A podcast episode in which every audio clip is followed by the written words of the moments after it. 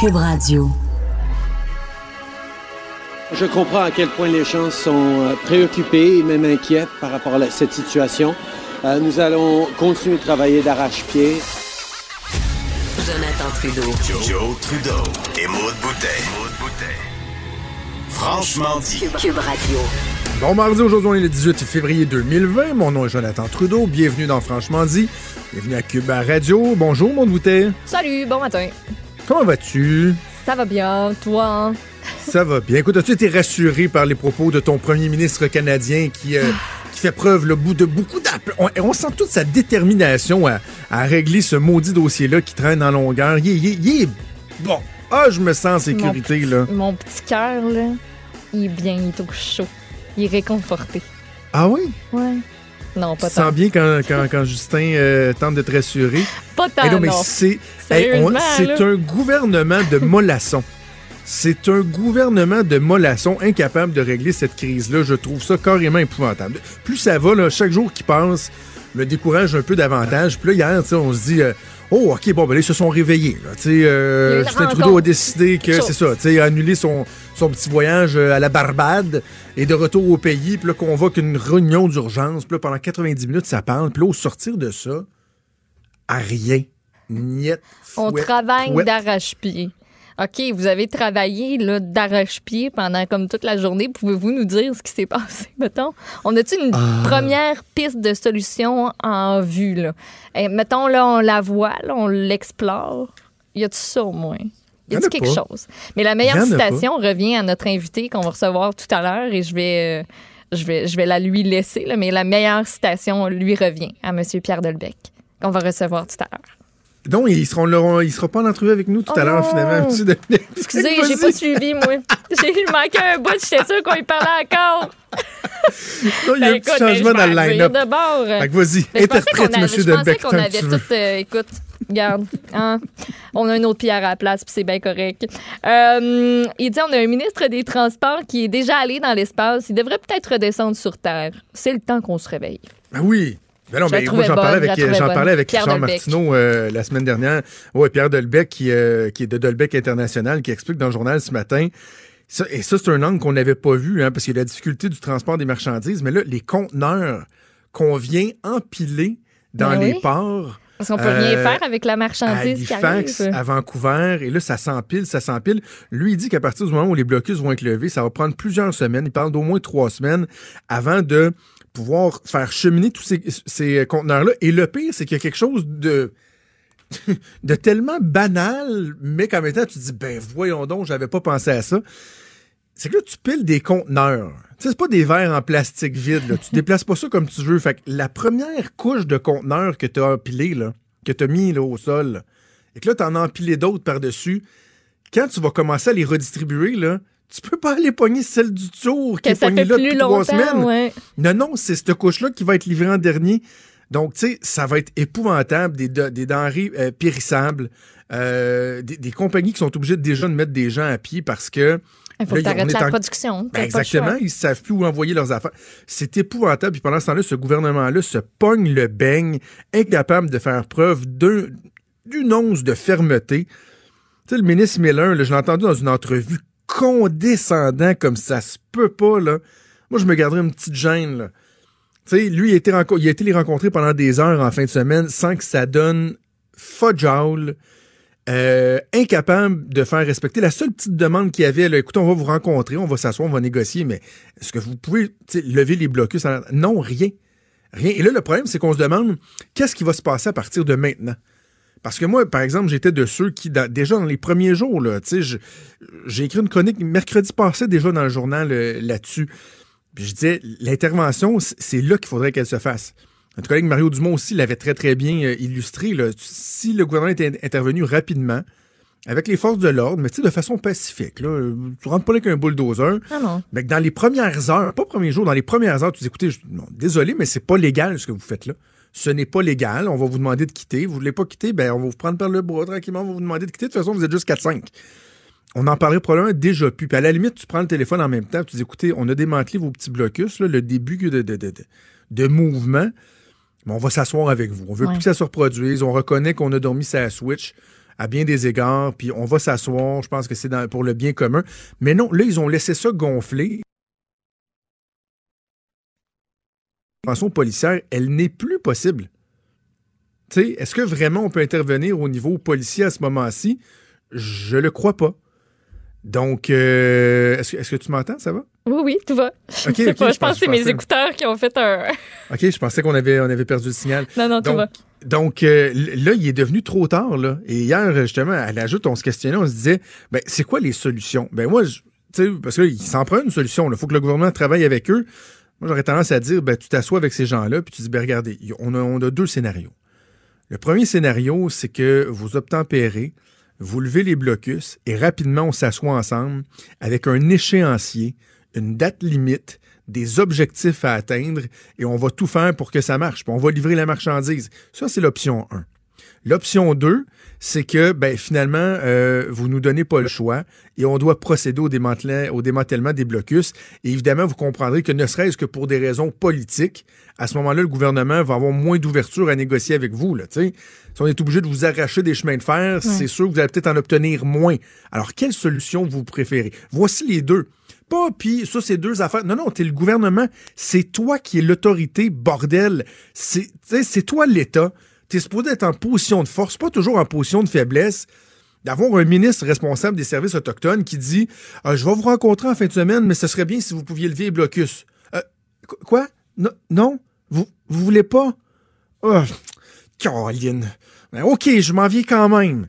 T'sais, ça, c'est ce qu'on a, là, le gouvernement de Mollasson, Ouais. même pas capable de faire respecter une seule Christie de condition. Pendant ce temps-là, l'économie paralysée. C'est pas compliqué, là. Deux alternatives. La méthode douce, collaboration, main dans la main, vous levez les blocus, on travaille ensemble, on se met des livrables. Ou sinon, c'est l'autre technique qui va être moins rentable. Je vais faire un parallèle avec les, lois spéciales. On a déjà vu des fois des gouvernements négocier avec euh, une entité ou une autre, là, et là, d'offrir, juste pour être clair dans mon exemple, je vais n'importe, dire n'importe quoi, mettons, offre des, euh, augmentations de salaire de 10% sur 5 ans, OK? Si on est au bout des négociations, on dire à 10% sur 5 ans, puis ça, ça débloque pas. Ouais. Le gouvernement décide d'aller en loi spéciale, et dans la loi spéciale, ben, il met 7% sur 5 ans. Et là, les gens vont dire, ben voyons, c'est bien épouvantable, il était prêt à donner 10% sur 5 ans. Comment ça se fait que finalement, il donne 7 Ben parce que tu as voulu te rendre à la loi spéciale. C'est pas, parce que sinon, le réflexe serait toujours de dire, bon, on va se rendre jusqu'au bout, tu sais. Ouais. Enfin, on va être sûr d'avoir Ben le oui. maximum, on va se rendre jusqu'au bout. Ça devrait être la même chose dans les négociations là, avec les communautés autochtones. Choisissez la méthode qui va être la plus porteuse, la moins dommageable pour la suite des choses, puis regardez, on va travailler, on va faire avancer les choses. À défaut ça, de quoi, ben, ce sera l'autre option. Puis l'autre option, ben, on va en donner moins. Tu l'as dit, la moins dommageable. Tu sais, les dommages sont, sont faits, là. Puis pas à peu près. Exact. Puis si on veut pas qu'il y en ait plus, ben c'est, pas mal là que ça se passe. Parce que plus tu laisses ça traîner, c'est sûr que ça donnera rien de bon. C'est épouvantable. Mm. Je trouve ça. euh, et c'est les conséquences que ça a. Puis euh, j'ai envie de dire heureusement qu'on est dans une situation d'un gouvernement qui est minoritaire. Euh, donc, si les Canadiens, les Québécois, les Canadiens euh, se rendent compte que ça marchait pas, ben, auront l'occasion de faire un autre choix éventuellement, plutôt, euh, plus tôt que tard. Bon, assurément, on a deux oppositions, euh, on a des oppositions affaiblies, le particulièrement, ben, en fait, le Parti conservateur qui est affaibli, qui est l'alternative crédible, euh, qui n'a pas de chef encore, mais quand même, euh, au moins peut-être que les gens pourront passer un message clair si euh, la situation ne se résorbe pas, parce qu'un gouvernement qui est supposé de changer, qui est supposé être efficace, pour l'instant nous démontre qu'il s'en va à peu près nulle part avec ça. Oh, j'avais pensé de parler de quoi de super léger pour commencer, mais juste la petite cote de Justin Trudeau qui travaille supposément d'arrache-pied dans- sur la, la trame de l'émission. Ça a On mis a le fait sauter un gasket. Fait sauter un gasket. Alors voilà, on va faire une première pause et on vient dans quelques secondes. Bougez pas. Franchement dit. Appelez ou textez au 187 Cube Radio. 1877 827 2346. Évidemment, Bombardier fait énormément parler depuis euh, particulièrement une semaine, bon, avec euh, la vente euh, de sa participation dans l'Airbus 220, anciennement la C-Series, et l'annonce hier, donc, de la vente à Alstom de sa division transport. Beaucoup d'implications pour l'économie québécoise, pour le gouvernement du Québec. On a l'occasion de faire le point avec Pierre Fitzgibbon, qui est ministre de l'Économie et de l'Innovation. Bonjour, Monsieur le ministre. Bonjour, je ça va bien? Oui, ça va bien. Écoutez, j'ai envie de commencer peut-être d'une autre façon que la plupart des entrevues que vous avez accordées sur, le sujet, parce que on entend beaucoup, ah, Bombardier n'est plus l'ombre de ce, de ce qu'il était. Euh, certains disent quasiment que c'est devenu marginal, que c'est une coquille vide, mais est-ce qu'on devrait pas euh, commencer à injecter un peu de rationnel dans notre analyse de la patente? Là? Je veux dire, Bombardier, même avec la, division euh, d'aviation d'affaires, on parle quand même de 10 000 emplois au Québec, de 18 000 emplois dans le monde, des revenus de 7,5 milliards par année. c'est quand même pas rien, Bombardier, même avec ce qui s'est passé au cours des dernières semaines, des, même des dernières années. Vous avez raison, je m'excuse, M. Trudeau, je m'excuse, M. Trudeau. Écoutez, vous avez raison, je pense qu'il faut regarder ça aujourd'hui. au Québec, on est un peu désolé hein, de voir euh, le, fameux démantèlement du fleuron. Si on, on recule en arrière, on, nous avions chez Bombardier un fleuron à quatre têtes. On avait BRP qui a, qui a 3000 employés au Québec, on avait l'avion commercial, l'avion d'affaires et les trains. Je pense qu'on peut conclure aujourd'hui que le modèle d'affaires euh, requiert, selon moi, une spécialisation. Donc aujourd'hui, quand je regarde le leg de la famille Baudouin, nous avons BRP, qui est un fleuron québécois, euh, qui a une valeur boursière de, plus de 6 milliards de dollars, avec euh, entre 3 4 000 employés au Québec. On aura maintenant, après la transaction du A220 et celle des, des trains, une société qui est euh, Bombardier, avion d'affaires, qui est champion du monde dans son secteur, avec le Global, qui est le meilleur avion qui existe, le Challenger le plus vendu à mm avec 11 euh, 000 emplois au Québec, bien rémunérés. Alors, on a deux fleurons excessivement puissants au Québec.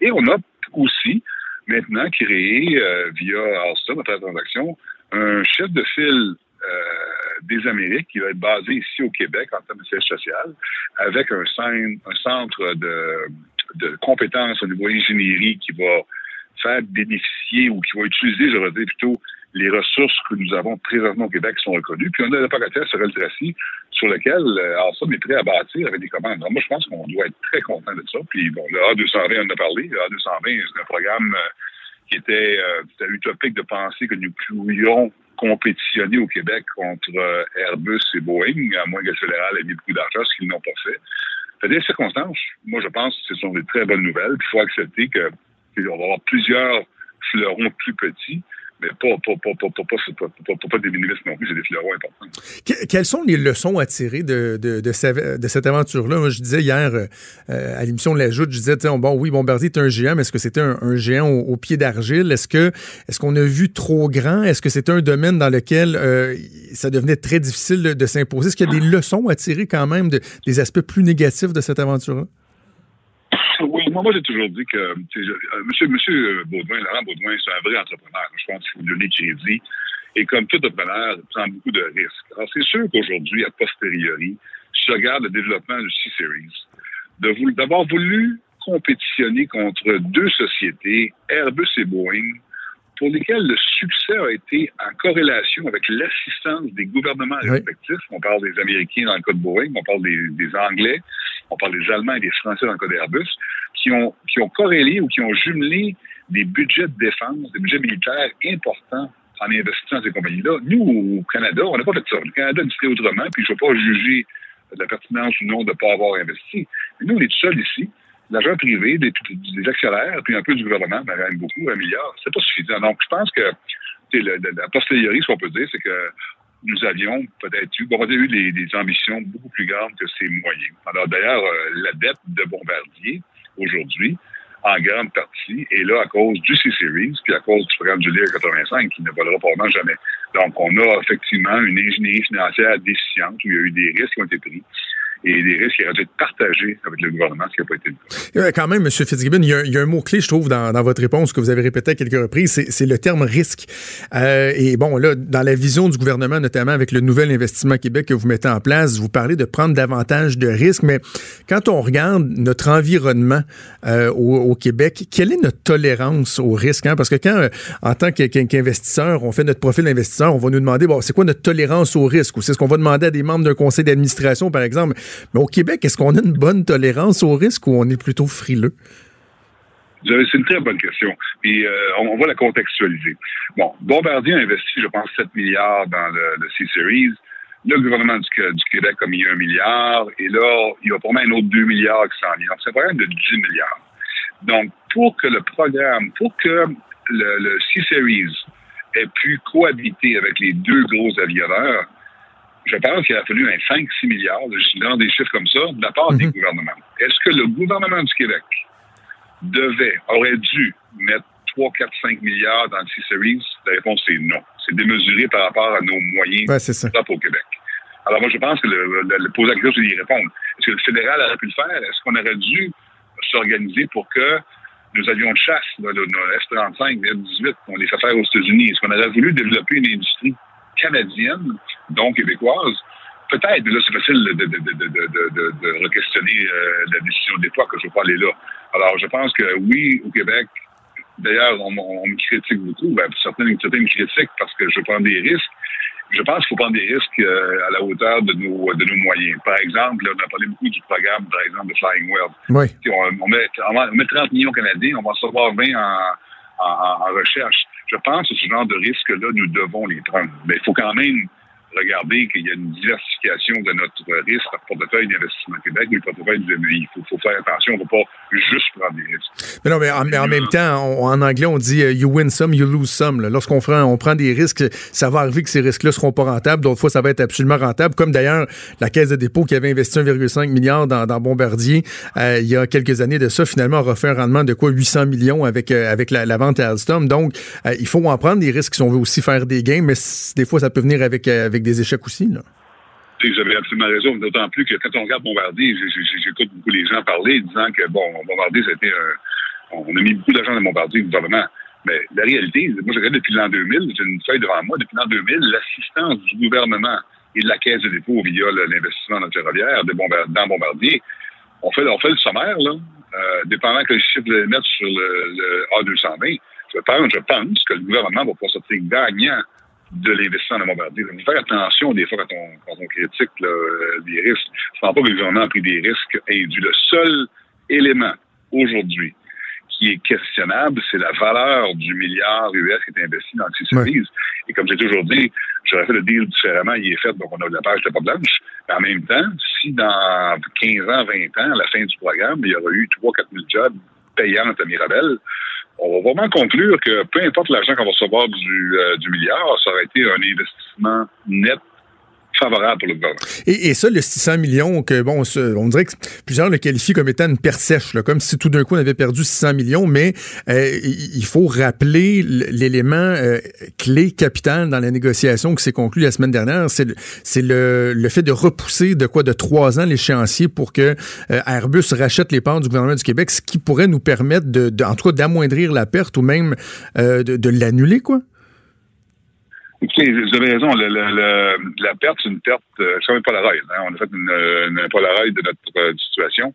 Puis, euh, la, vraie perte, le vrai gain, on va le savoir dans 2026. Donc, euh, entre-temps, ce sont des, montants qui vont s'ajuster. La provision pour de 600 millions, on va l'évaluer l'année prochaine. En 2026, quand on aura un chèque d'Airbus, c'est là qu'on va voir s'il y a eu une perte ou un gain. Euh, revenons un instant sur la transaction annoncée hier, donc euh, avec Alstom. La semaine dernière, de, dans le cas du Airbus 220, vous avez mentionné que ça n'existait pas des, garanties, par exemple, de, maintien d'emploi euh, ou de ressources au Québec. Mais quand on regarde la vente conclue hier avec Alstom, en tout cas le projet de, transaction, Alstom semble offrir là, des trucs assez concrets. Bon, le, le siège social des Amériques, pour l'instant, on parle du maintien des emplois ici au Québec. Est-ce qu'on a des garanties par rapport à ça ou même si c'est par écrit, ça demeure des bonnes volontés exprimées, mais sans contrainte, si on veut? Ben moi, premièrement, je n'ai jamais cru et je ne croirai jamais à des garanties d'emploi. Si moi j'étais membre d'un conseil d'administration où mon CEO fait des garanties d'emploi, euh, je le remercierais. Je Ah oui. pense que c'est un concept qui est pu- purement politique. Par contre, j'ai moi-même discuté avec M. Paul Lafarge, qui est le président de euh, Alstom, et voici ce qu'il a dit. Nous nous engageons à établir un bureau chef, on, l'a aidé à, dans la décision, à- je m'en- je m'engage à établir un bureau chef des Amériques basé dans le Grand Montréal. Est-ce qu'il va avoir 50 personnes, 200, 300? On ne le sait pas. Ça va dépendre de l'envergure des contrats. Même chose, il s'est à ouvrir un centre, un centre, de design et de recherche au niveau des trains pour la motorisation, hein, une force que nous avons au Québec pour euh, des trains adaptés au, euh, au milieu nordique, par exemple, l'environnement nordique. Alors là aussi, est-ce qu'il va y avoir 200, 300, 400? On ne le sait pas, mais il s'engage à faire un centre. Et dernièrement, il s'engage aussi à dire, si j'ai des contrats Amérique du Nord, la Pocatière et Sorel Tracy vont en bénéficier. On va se servir de ce qui existe. Alors, je ne sais pas aujourd'hui, ni vous, on ne va pas demander à M. Paul Lafarge, garantissez-moi que la Pocatière va avoir 600 emplois. C'est un concept qui n'a pas de sens. Par contre, euh, de, de, de s'engager de dire s'il y a des contrats, on va les faire à la Pocatière, l'assemblage de la césure. D'après moi, c'est un engagement important qui, qui, qui est crédible. Et là, la question qu'il faut se poser, je parlais ce matin à des, des gens de la est-ce que pour le Québec, considérant la croissance qu'on va voir dans l'industrie ferroviaire dans les prochaines années, est-ce qu'on est mieux positionné pour les gens de la avec Alstom au capital ou d'être seul comme on était avant? Mhm. Je pense que la question, c'est y répondre. On est mieux. Quand vous avez des, des discussions justement avec les représentants de, de, de ces travailleurs-là, est-ce que ça vous arrive d'aborder le fait qu'eux aussi ont une responsabilité dans le succès de l'entreprise? Parce qu'on a tendance à juste mettre la pression sur la compagnie qui se porte acquéreur. Est-ce que Alstom va garder les emplois? Est-ce qu'ils vont tenir leur parole? Mais nous autres, on a une responsabilité. Là, je veux dire, au niveau de la productivité, des relations de travail, euh, de la qualité des produits. Nous autres aussi, on doit prouver que ça devient un incontournable de rester ici ou même d'accroître la présence ici au Québec? Vous avez raison, j'irai plus loin que ça. Je pense que c'est le rôle du gouvernement. Bon, moi, je suis ministre de l'économie. Alors, moi, moi, moi je ne peux pas demander des, euh, des emplois, moi, moi je ne peux pas demander ça. Euh, Je peux influencer, c'est sûr qu'avec la caisse de dépôt qui va être à hauteur de 18% du capital d'Alstom, il va y avoir deux membres conseil d'administration de la caisse euh, ou qui représentent la caisse au conseil, on va avoir de l'influence. Le gouvernement du Québec, ce qu'on doit faire, par contre, c'est s'assurer que la Pocatière, le Sol, Tracy, les autres unités d'affaires de Bombardier et d'autres compagnies soient compétitives. Alors moi, j'arrête pas de dire sur tous les toits qu'il faut rehausser le niveau d'investissement en innovation parce qu'au Québec, règle générale, nous sommes sous-productifs.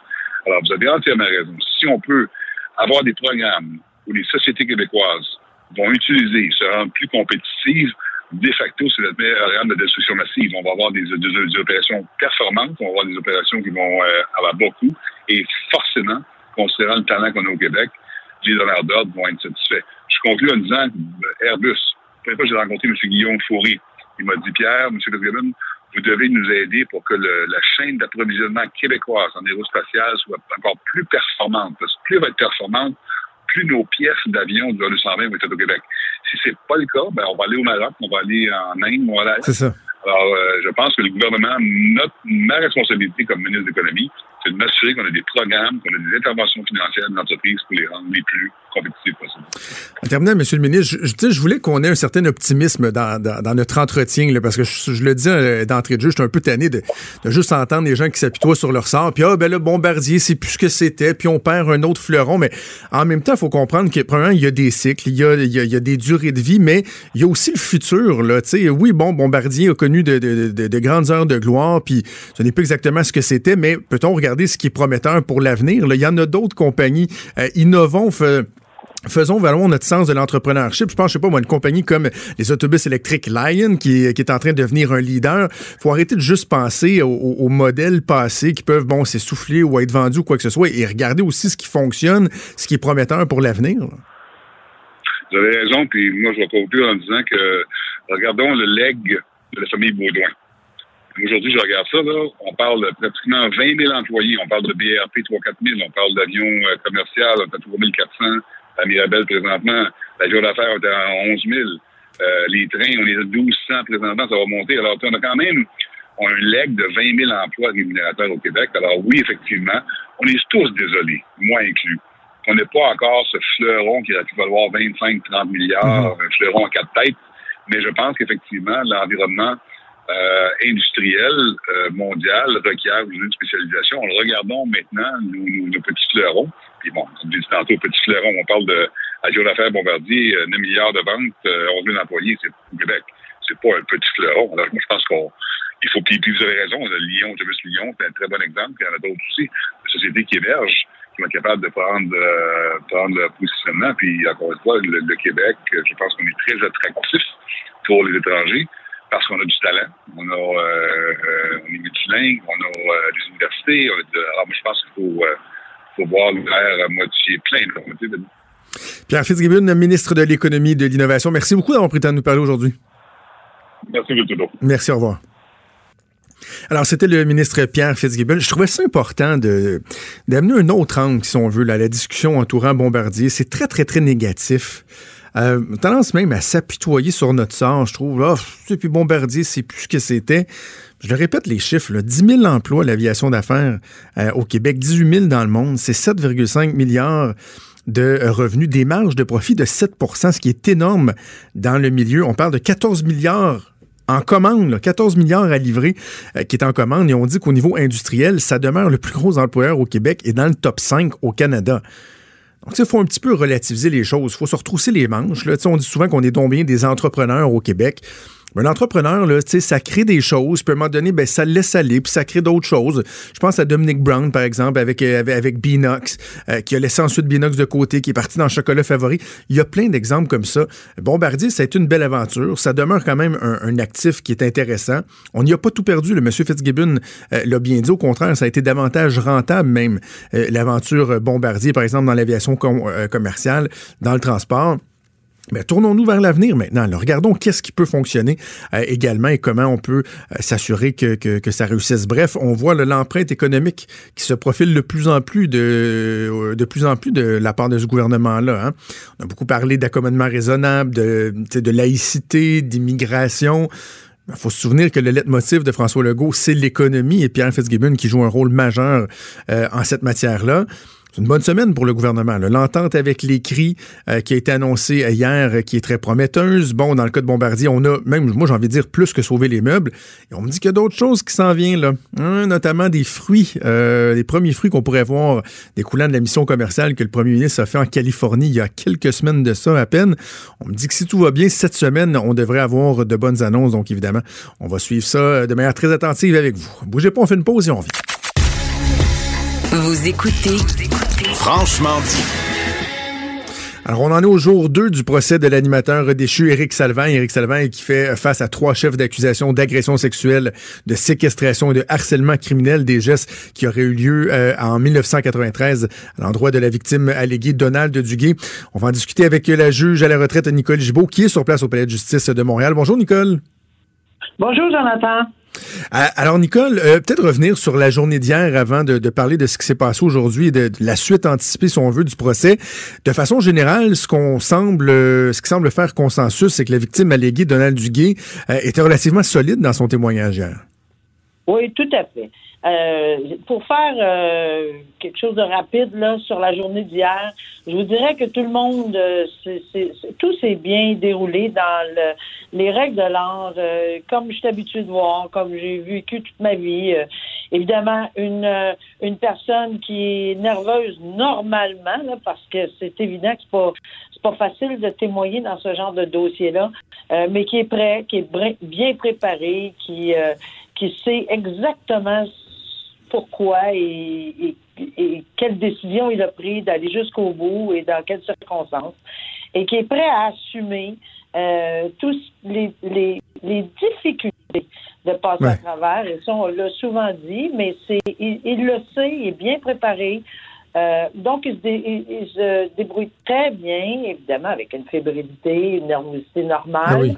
Et, même avec le contre-interrogatoire, qui est un contre-interrogatoire, Jonathan, qui est corsé, euh, qui est... Euh, euh, c'est pas facile parce que, évidemment, il y a un travail à faire, puis que souvent les gens vont dire bon c'est bien, c'est ça qui est dur pour les victimes. Moi, mais c'est parce que les victimes alléguées, c'est parce que c'est un système contradictoire, c'est un système où il faut tester, puis il faut s'assurer avant de parce qu'on on, va briser s'il était trouvé coupable, on comprend les conséquences importantes là, pour Éric Salvaille. Ben oui. Et avant, ou, donc, que ce soit Éric Salvaille ou que ce soit toute autre personne qui est agressée ou qui soutient avoir été agressée. Alors, faut le prendre au sérieux des deux côtés. Et c'est, il faut le respecter. Et à, à ce niveau-là, je, je vous dirais que Maître Mascotte, même en étant, ben, il est quand même imposant. C'est un homme imposant qui se sert évidemment avec, avec sa voix qui est imposante, etc. Mais ça va bien. M. Duguay semble très bien euh, nerveux, mais fébrile, mais dans la normalité. Je, je veux qu'on revienne dans un instant sur le rôle de Maître Mascotte, mais avant, euh, un aspect sur le, le travail du, euh, du juge lorsque la victime témoigne d'emblée. Qu'est-ce que le juge regarde? Parce qu'il faut rappeler aux gens que c'est un euh, procès devant juge seul et non devant jury. Qu'est-ce que le juge va tenter d'observer. Tu sais, par exemple, vite comme ça, moi, je me dis, ben, lorsque c'est un événement qui s'est produit il y a 27 ans, j'imagine que la mémoire ne peut pas être parfaite non plus, là. Tu sais, est-ce qu'on, est-ce évalue si la personne a une mémoire trop précise de certains éléments, une mémoire sélective? Qu'est-ce que le juge observe pendant un témoignage comme celui-là? Jonathan, on observe. Mémoire sélective, trop, c'est comme passé, passé, c'est comme. On observe tout.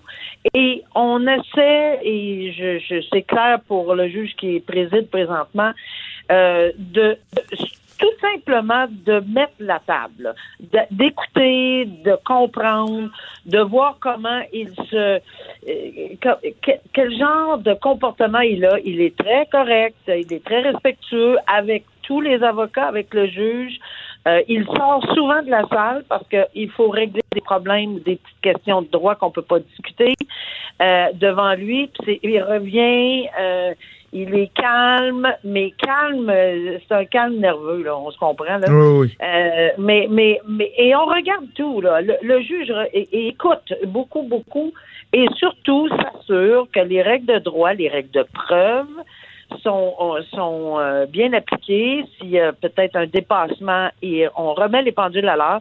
C'est arrivé, attention à ci, attention à ça. Euh, et et, et c'est son rôle. Il administre. C'est lui qui, qui est le chef d'orchestre. C'est lui ou elle là, euh, qui est chef d'orchestre sur, euh, sur un banc et de juge. Et euh, on on n'a pas de parti pris. On essaie d'y aller en harmonie. On écoute toute la Mais, mais en même temps, les juges sont, euh, sont des humains, Nicole. Puis tu sais, je vais faire un parallèle, par exemple, avec la, la recherche scientifique. Tu sais, lorsqu'il y a des chercheurs qui font des recherches scientifiques, ils vont partir avec une hypothèse de base, puis là, ils vont voir si elle va être confirmée ou infirmée. Est-ce qu'un juge est vraiment capable de partir avec une page totalement blanche ou au fur et à mesure que le procès va se dérouler, oh, il commence à se faire une idée, avoir une opinion et là il va voir s'il va réussir, si par exemple la défense ou bon la couronne, le, le échéant, va réussir à faire pencher la balance de l'autre côté ou si vraiment là il demeure là avec si on veut avec des espèces de hier tout le long du procès pour à la fin prendre en compte tout ce qui a été mis devant lui et là se faire une tête. Ben, Jonathan, je vais vous parler pour moi parce que c'est sûr que je peux pas me mettre dans la tête de Oui. tout- tous les juges qui. Mais, mais moi, par expérience, j'ai quand même 23 ans sur le banc là. Je pourrais vous dire qu'en partant, non, on n'a pas. J'avais pas d'idée comme telle. Là, j'entendais, on peut entendre la preuve de la couronne et whoop, on penche d'un côté. C'est assez normal. Ouais. Puis, bon, pendant l'interrogatoire en chef. Par contre, lorsqu'on entend le contre-interrogatoire, à un moment donné, oups, ça se redresse, on est un peu et pas ébranlé, mais euh, on replace, on se replace dans notre, dans notre cerveau, puis on dit. Et à un moment donné, on peut même pencher pour un et pour l'autre. Mais avant d'avoir entendu l'ensemble de la preuve, on va s'en aller comme un roseau, souvent, d'un côté comme de l'autre. Ouais, c'est ça. Et, et c'est correct, c'est bien correct, là, parce que c'est normal, c'est au fur et à mesure que la preuve est dévoilée, on se fait un petit peu, parce qu'on a des surprises autant que n'importe qui, là. On les connaît pas, là, les, les, les- les, témoins, on connaît pas la preuve. Alors, c'est sûr qu'on peut se faire euh, un peu euh, attirer d'un côté comme de l'autre, mais c'est à la toute fin que là, on, on va en Ah, oui. Bon, justesse de tenter de rendre la meilleure décision, là. OK, revenons sur euh, l'avocat de défense. Vous l'avez évoqué euh, d'entrée de jeu, Maître Mascotte, un bon un interrogatoire euh, corsé, pas évident. Et, et, vous le disiez en même temps, c'est normal, c'est le travail de la défense. On parle de la réputation d'une personne, la personne qui est accusée, qui a droit à un procès juste équitable. On est dans un contexte de he says, he says dans ce cas-là. -là, c'est la crédibilité de l'un versus la crédibilité de l'autre. Je, je comprends ça, même si on peut avoir la difficulté à voir une victime alléguée se faire cuisiner comme ça. Mais ma question est la suivante. Est-ce que l'avocat de la défense doit quand même garder en tête que ça peut être une arme à double tranchant. S'il va trop loin, que le juge peut trouver que la, victime alléguée euh, devient victimisée encore davantage par le traitement que l'avocat de la défense va, lui, euh, lui, lui offrir? Ben moi, je vous dis que toutes les questions et la façon dont on les pose euh, surtout avec un avocat d'expérience, sont vrais. Il peut arriver des surprises, mais c'est quelque chose qui est calculé. On fait oui attention, mais pas trop attention, parce que l'avocat de la défense, c'est pas, euh, ce n'est pas son rôle de, de, de, faire euh, nécessairement attention. Il doit aller le plus délicatement, mais le plus avec beaucoup de rigueur et de fermeté quand même euh, à, à, soulever ce qu'il a à soulever, soit si c'est évidemment des contradictions majeures, mineures, qui seront débattues à la fin du, du procès parce que c'est ce qu'on va entendre. Vous avez fait des, il y a des contradictions à gauche, à droite, à gauche, à droite. Oui, mais est-ce qu'elles sont mineures, est-ce qu'elles sont majeures? Et ça peut avoir un très gros, euh, tu sais, ça peut avoir une influence sur la décision, c'est sûr. Mais euh, oui, il y a un cadre, puis je peux vous dire que s'il dépasse le cadre du respect, parce qu'on doit respecter les gens dans la boîte aux témoins, victimes alléguées, accusés, policiers, tout témoin, le respect, ça c'est le rôle du juge de s'assurer de ceci. Donc si on voit un débordement, on va le rappeler à, l'ordre. Évidemment, on va le faire de façon, euh, il y en a qui sont, bon, ça dépend de la façon, mais essayer de le faire le plus respectueusement possible, mais avec rigueur. On va pas là mettre point final, sais. Est-ce que, euh, Nicole, à ce stade-ci, on, s'attend à ce qu'Éric Salvin euh, témoigne ou non? Et surtout, est-ce que dans sa stratégie, la défense a déjà statué sur la question où on attend de voir quelle direction prend le procès normalement? Moi, je pense qu'on peut pas statuer avant la direction. Hier, je me suis rendu compte que quelques questions qui avaient été posées en contre-interrogatoire avaient même surpris euh, les réponses avaient même surpris Maître Mascotte qui euh, semblait dire qu'il l'entendait pour la première fois. Donc non, euh, une réponse quelconque. On va pas dans le détail, là, ça sert à rien. C'est juste un exemple. Mais ce que je veux dire, c'est que avant d'avoir complété le dossier, la couronne, c'est-à-dire avant que la couronne déclare, dise la phrase magique que j'appelle la couronne clôt sa preuve il n'y a pas de décision vraiment de camper par la défense. Ça serait trop dangereux. Euh, mais évidemment, le, le potentiel que M. Salvaire témoigne est là. Parce que si ça demeure quelque chose qu'on ne sait pas trop, puis que, euh, tu sais, comment aller à l'encontre des allégations, même, on ne sait pas ce qui se passe dans la tête, dans la tête du juge, à quel moment il va décider qu'il va accepter euh, peut-être plus la version, euh, de M. Duguay. On ne le sait pas. Donc, euh, c'est une stratégie que le procureur doit prendre. Et je veux juste ajouter, pour que les gens comprennent bien, jamais un juge a l'obligation de se décider d'une version ou l'autre. Ça, c'est c'est une légende urbaine. S'il y en a qui pensent ça, là, qu'on ah, on va-tu croire soit un ou l'autre, on n'a pas cette obligation-là en droit on a l'obligation de rendre une décision et de s'assurer que si on déclare quelqu'un coupable, c'est parce qu'on en a la conviction hors de tout doute raisonnable, à défaut de quoi on acquitte. Alors, on comprendra que si on n'est pas capable de départager, mm-hmm. ben c'est la notion du doute raisonnable qui va embarquer. Justement, le jugement, comment ça va fonctionner au bout de, on parle quoi, d'une semaine de procès? On est un peu plus familier avec le fonctionnement devant le jury où il y a une délibération puis ensuite une décision qui est rendue. Dans un cas de procès devant un juge seul, est-ce que le juge peut prendre euh, plusieurs semaines, voire des mois avant de rendre sa décision ou ça se fait rapidement? Oui, très certainement plusieurs semaines, des mois. On parle pas d'un an, là, mais euh, oui, ça serait normal un mois ou deux Euh, c'est tout à fait normal. Dépendant sa, sa, sa tâche aussi, là. Euh, S'il il siège, ce monsieur-là, parce que c'est un monsieur là ici, si le, le juge siège tous les jours puis qu'il n'y a vraiment pas beaucoup de temps, mais normalement, il a du temps de délibération. Il va OK.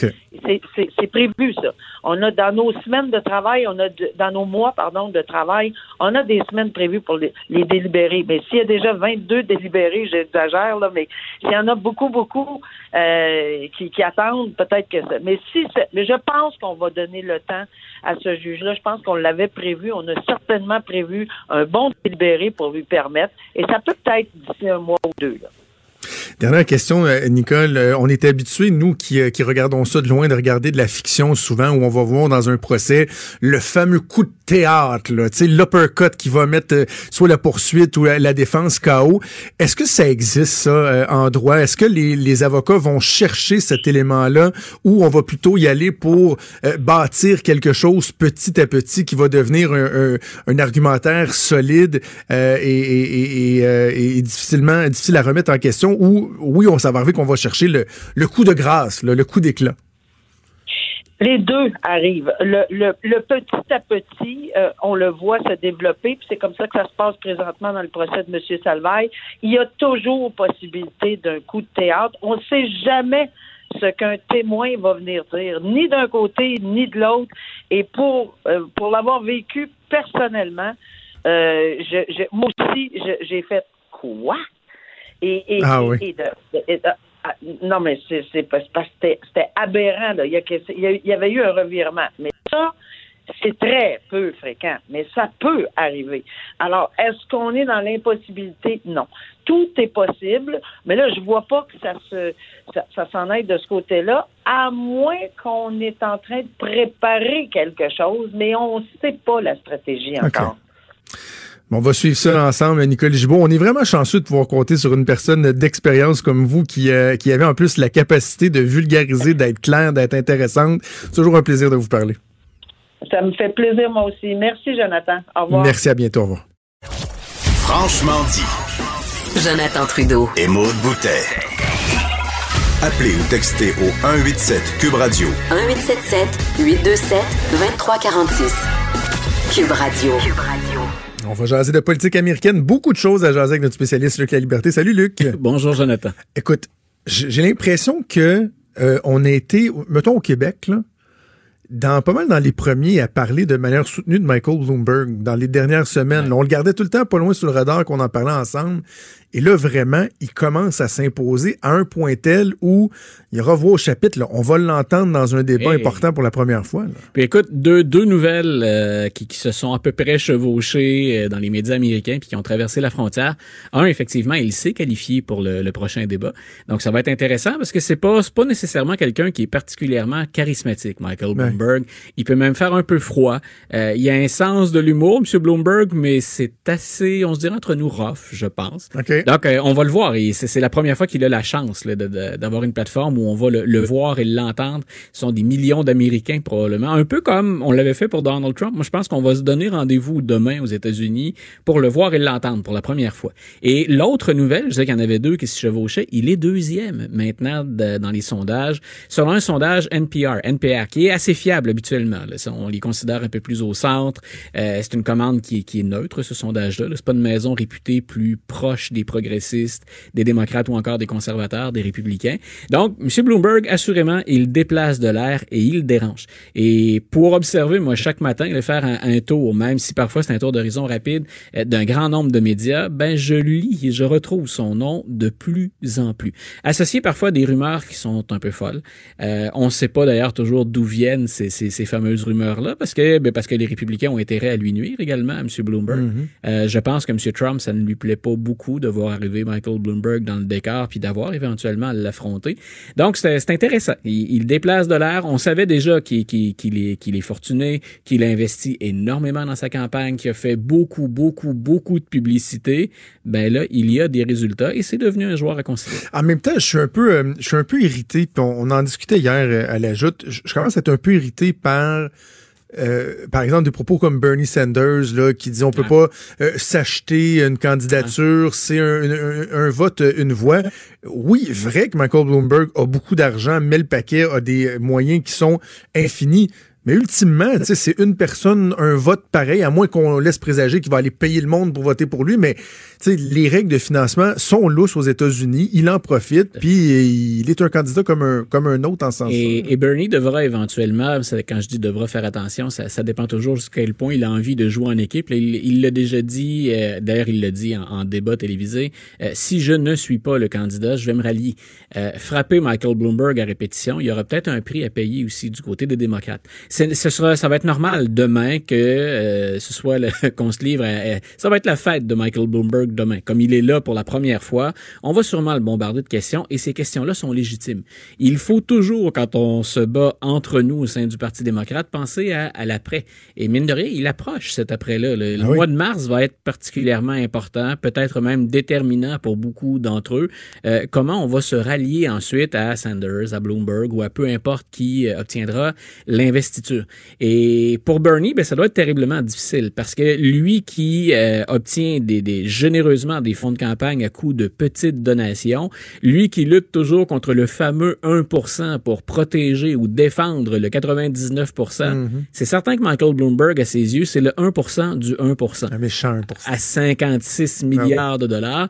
Euh, en même temps, il y a beaucoup de démocrates, et ça, dans les sondages, on le retrouve. là. C'est- C'est c'est pas qu'un coup de sonde qui, qui allait dans cette direction-là.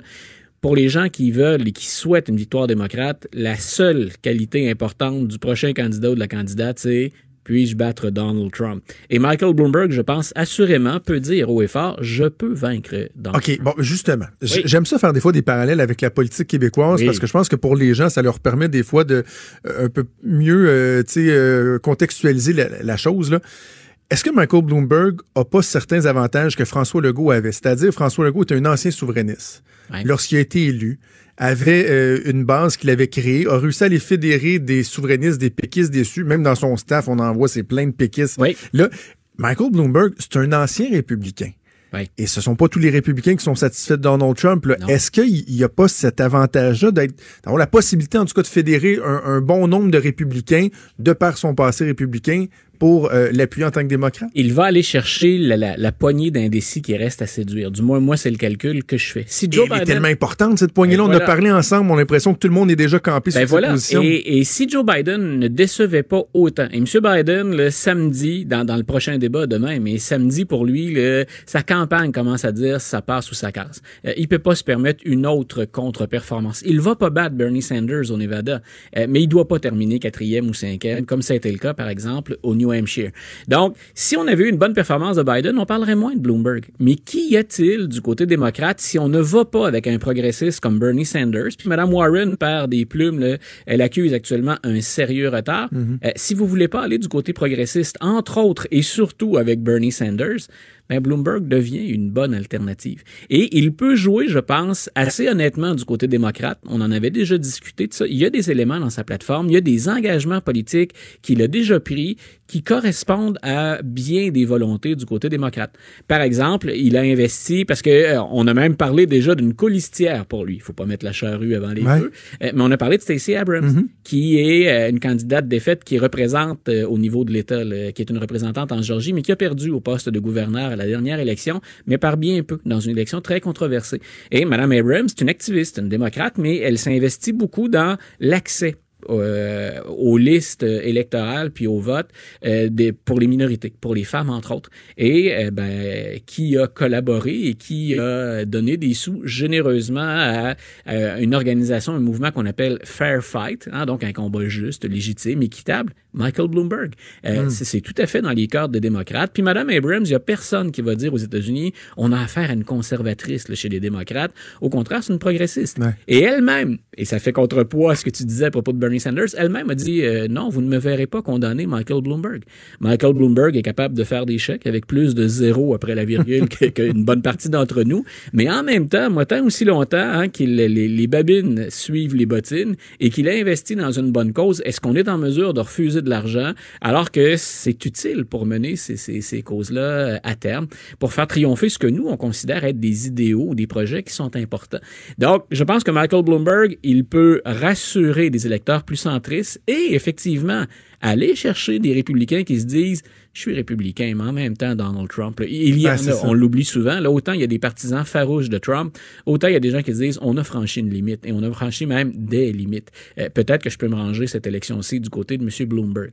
Moi, ce que j'ai, ce que j'ai hâte de voir, si jamais Bloomberg confirme, c'est-à-dire qu'il augmente sa part dans les sondages, ses appuis, qu'il rejoint ou même dépasse Bernie Sanders, on va faire quoi avec les, les, les, les, partisans très progressistes dont les démocrates ont besoin et qui vont avoir l'impression, pour une deuxième fois, après Hillary Clinton en 2016, de s'être fait jeter dans les, dans les pattes un candidat qui est le préféré des instances du parti, de l'establishment, alors que nous, on voulait Bernie. Euh, est-ce que ces gens-là vont, pour une deuxième fois, dans certains cas, rester à la maison, se désengager, ou vont-ils se dire, on n'a pas ce qu'on veut, mais c'est ben, toujours Vont-ils préférer laisser la voie libre à Voilà, Trump, ben ça, ça, va revenir très très souvent sur cette question-là. L'investiture, elle n'est pas encore donnée du côté démocrate. La campagne présidentielle, ça va vraiment commencer au mois d'août, au mois de septembre, mais cette question-là, on va la réentendre constamment. Vous voulez qui et vous voulez quoi de cette personne-là? OK, prochaine étape des primaires, c'est le Nevada. Ensuite, ce sera la Caroline du Sud. Caroline Sud. Mais là, au Nevada, il y a des bénévoles qui sont inquiets. Dis-moi qu'on n'a pas peur à une débat comme celle de l'Iowa. Écoute, je lisais ça hier et je, je, je, suis ni démocrate ni républicain, surtout pas américain. Euh, je m'arrachais les cheveux en me disant ça, ça se peut presque pas. Euh, c'est le site Politico, qui est habituellement un site assez fiable, un peu plus progressiste là, dans sa couverture, mais c'est un site qui est fiable habituellement. Et là, on a dit, on a rencontré euh, et ils se sont exprimés sous le couvert d'anonymat plus qu'un seul bénévole, plusieurs bénévoles qui ont dit, écoutez, la façon de procéder au Nevada, d'ailleurs, on se rappellera peut-être que ce qui avait posé des problèmes en Iowa, c'était l'introduction ou l'apport de technologie. C'était une nouvelle Mhm. application et ça a été un échec monumental dont, dont on ne s'est pas remis encore au plan de la, de la réputation puis des blagues qu'on peut faire contre les démocrates. Et là, on a dit, ben, le même phénomène est en train de se reproduire. C'est pas une application, mais on demande à des bénévoles qui, semble-t-il, euh, ont raté euh, leur répétition générale de samedi dernier, on leur demande de remplir des formulaires disponibles sur Google. Donc, Google propose toutes sortes d'applications, de formulaires en ligne. Donc, on a dit, pour simplifier la chose, ces gens-là vont utiliser des formulaires Google et ensuite, ben, tout ça va être disponible sur un iPad qu'on va mettre à leur disposition et les résultats vont être enregistrés sur les iPads. Euh, je suis quelqu'un d'assez familier avec la technologie. Je m'amuse beaucoup avec ça en enseignement. Je voudrais surtout pas revenir en arrière.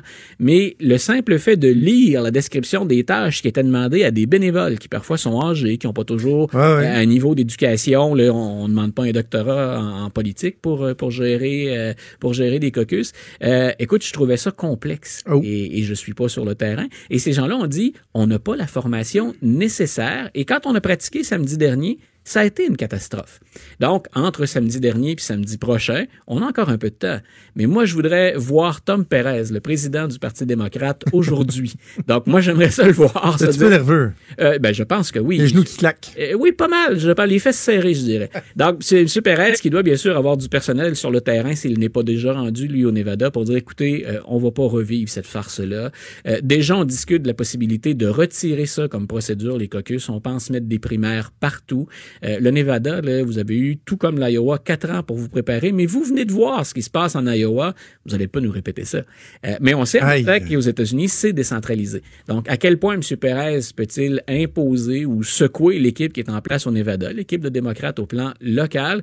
Euh, je pense qu'il n'y a personne, incluant les, les... Et si je suis un des candidats, là, vous pouvez être sûr que moi aussi, dans, dans mon personnel d'équipe, j'ai toute une équipe de gestion là, qui est sur le terrain puis qui observe le déroulement, les règles du jeu. Bernie Sanders n'a pas trouvé ça drôle en Iowa. Pete Buttigieg non plus. Claude Bouchard et compagnie. Il n'y a personne qui veut se retaper ça, qui veut revivre ça.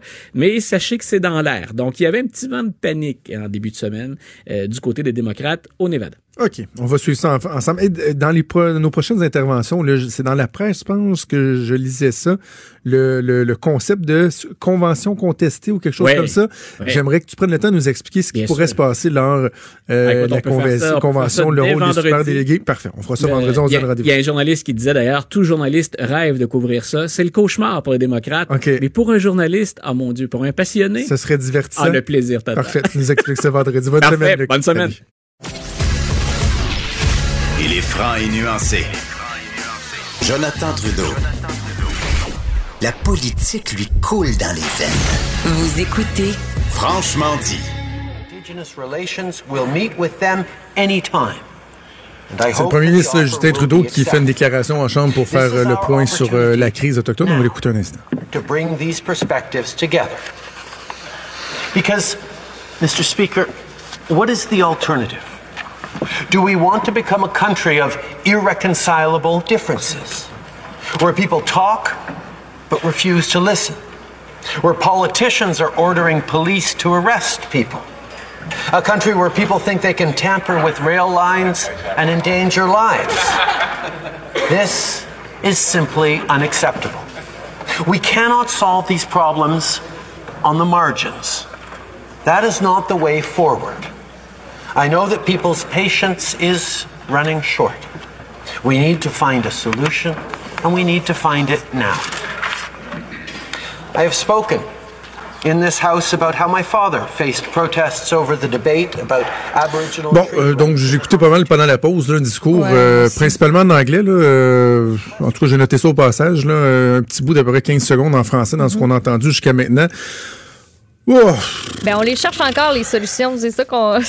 C'est ça qui, qui dit principalement. On travaille fort, on va se réunir encore. c'est le Justin, euh, c'est le Justin théâtral. Là, euh, tu sais, il, il a, il a répété dans ce qu'on vient d'entendre un truc qu'il a dit un, un peu plus tôt cette semaine. Et là, il a dit euh, Je veux pas vivre dans un pays où les politiciens vont dire à la police qui arrêter. Là. Tu sais, On veut pas avoir une, une police politique. Puis ça, c'est que cette semaine, il s'est fait dire ben, pourquoi vous dites pas la GRC euh, Allez-y, là, euh, d- il faut les défendre, les blocus. Ouais. Puis il a dit non, non, moi, euh, je peux pas demander à la police euh, euh, d'intervenir. Ben, c'est drôle, par contre, mais quand venait le temps d'annuler un procès pour SNC-Lavalin, il se gênait pas pour dire à la procureure générale Hey, euh, euh, donne- donnerais-tu un petit break à SNC-Lavalin, puis tu devrais re- revoir ta position? Mais ah là, ça pour une crise qui paralyse l'économie du pays, ah ça, non, non, je peux pas rien faire.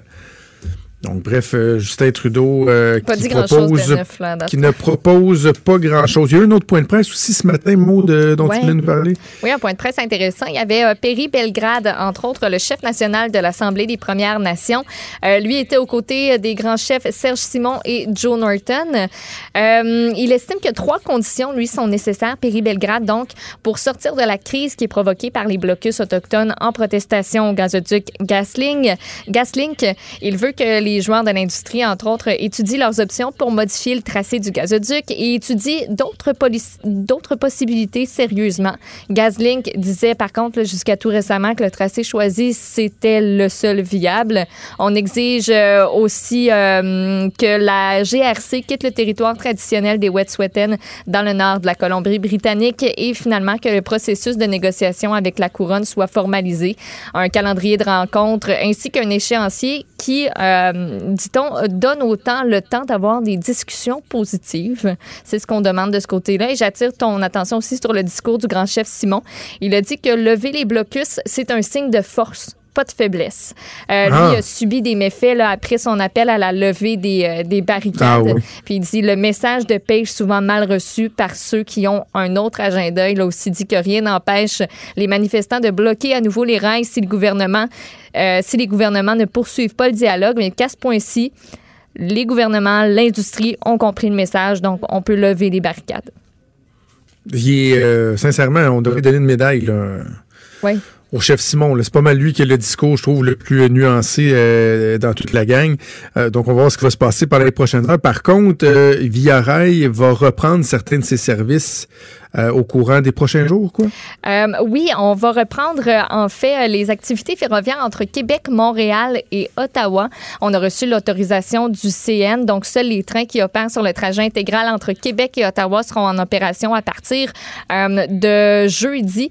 Et toutes les correspondances, par contre, là, avec d'autres trains qui demeurent annulés. On dit que Via Rail communique avec les passagers qui ont des réservations qui n'ont pas été annulées et les passagers ben, qui sont tout de même invités euh, à visiter le site de Via Rail pour obtenir les détails. Bon, on va suivre ça évidemment dans les prochaines heures. L'autre euh, l'autre élément qu'on suit, c'est le sort des, des Canadiens, des Québécois qui sont à, bord du fameux euh, bateau de croisière en quarantaine au, euh, au Japon.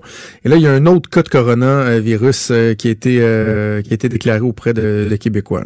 Oui, le nombre de cas sur le bateau augmente. Euh, Vois-tu, depuis hier, là, on en a 88 de plus. Donc, 542 des 3700 passagers du navire qui sont infectés. 32 euh, des 256 Canadiens à bord du euh, Diamond Princess qui ont maintenant contracté le COVID. Et Manon Trudel et son conjoint Julien Tru euh, Bergeron pensaient pouvoir être du vol qui va euh, rapatrier des Canadiens là, euh, dans les prochains jours jusqu'à ce qu'ils reçoivent la mauvaise nouvelle, comme quoi Julien a contracté le COVID-19 et commence à ressentir les symptômes qui sont reliés au virus. Il dit j'ai la grippe, mais j'ai pas une grosse température, je suis fatigué, j'ai des frissons un peu. Et on sait que tous ceux qui ont le coronavirus ne peuvent pas quitter le Japon et doivent être pris en charge par le système de santé japonais. Plus les jours passent, plus ça les inquiète aussi de voir autant de Canadiens malades. Tu sais, eux, ils se disent, euh, plus on retarde l'arrivée de l'avion, plus on retarde le vol, ben plus il y en a qui vont être malades. Et on demande aussi là, de leur côté de se faire euh, rapatrier parce qu'il faut dire que c'est encore plus choquant de devoir rester là-bas vu que les États-Unis ont ramené 300 Américains au pays lundi et il y en a 14 dans le lot qui étaient positifs au coronavirus.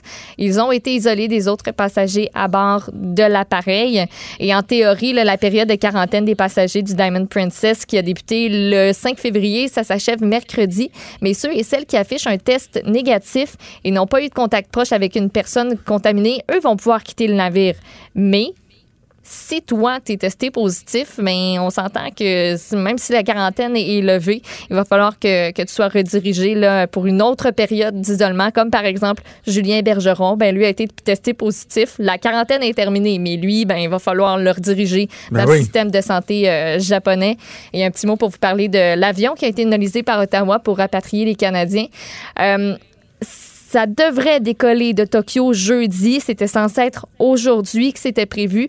On aurait dit comme raison aux passagers qu'il faut du temps pour or- organiser l'évacuation et aussi que le départ du vol du Portugal a été retardé de plusieurs heures en raison des défis qui sont liés euh, aux autorisations de survol de cette zone-là.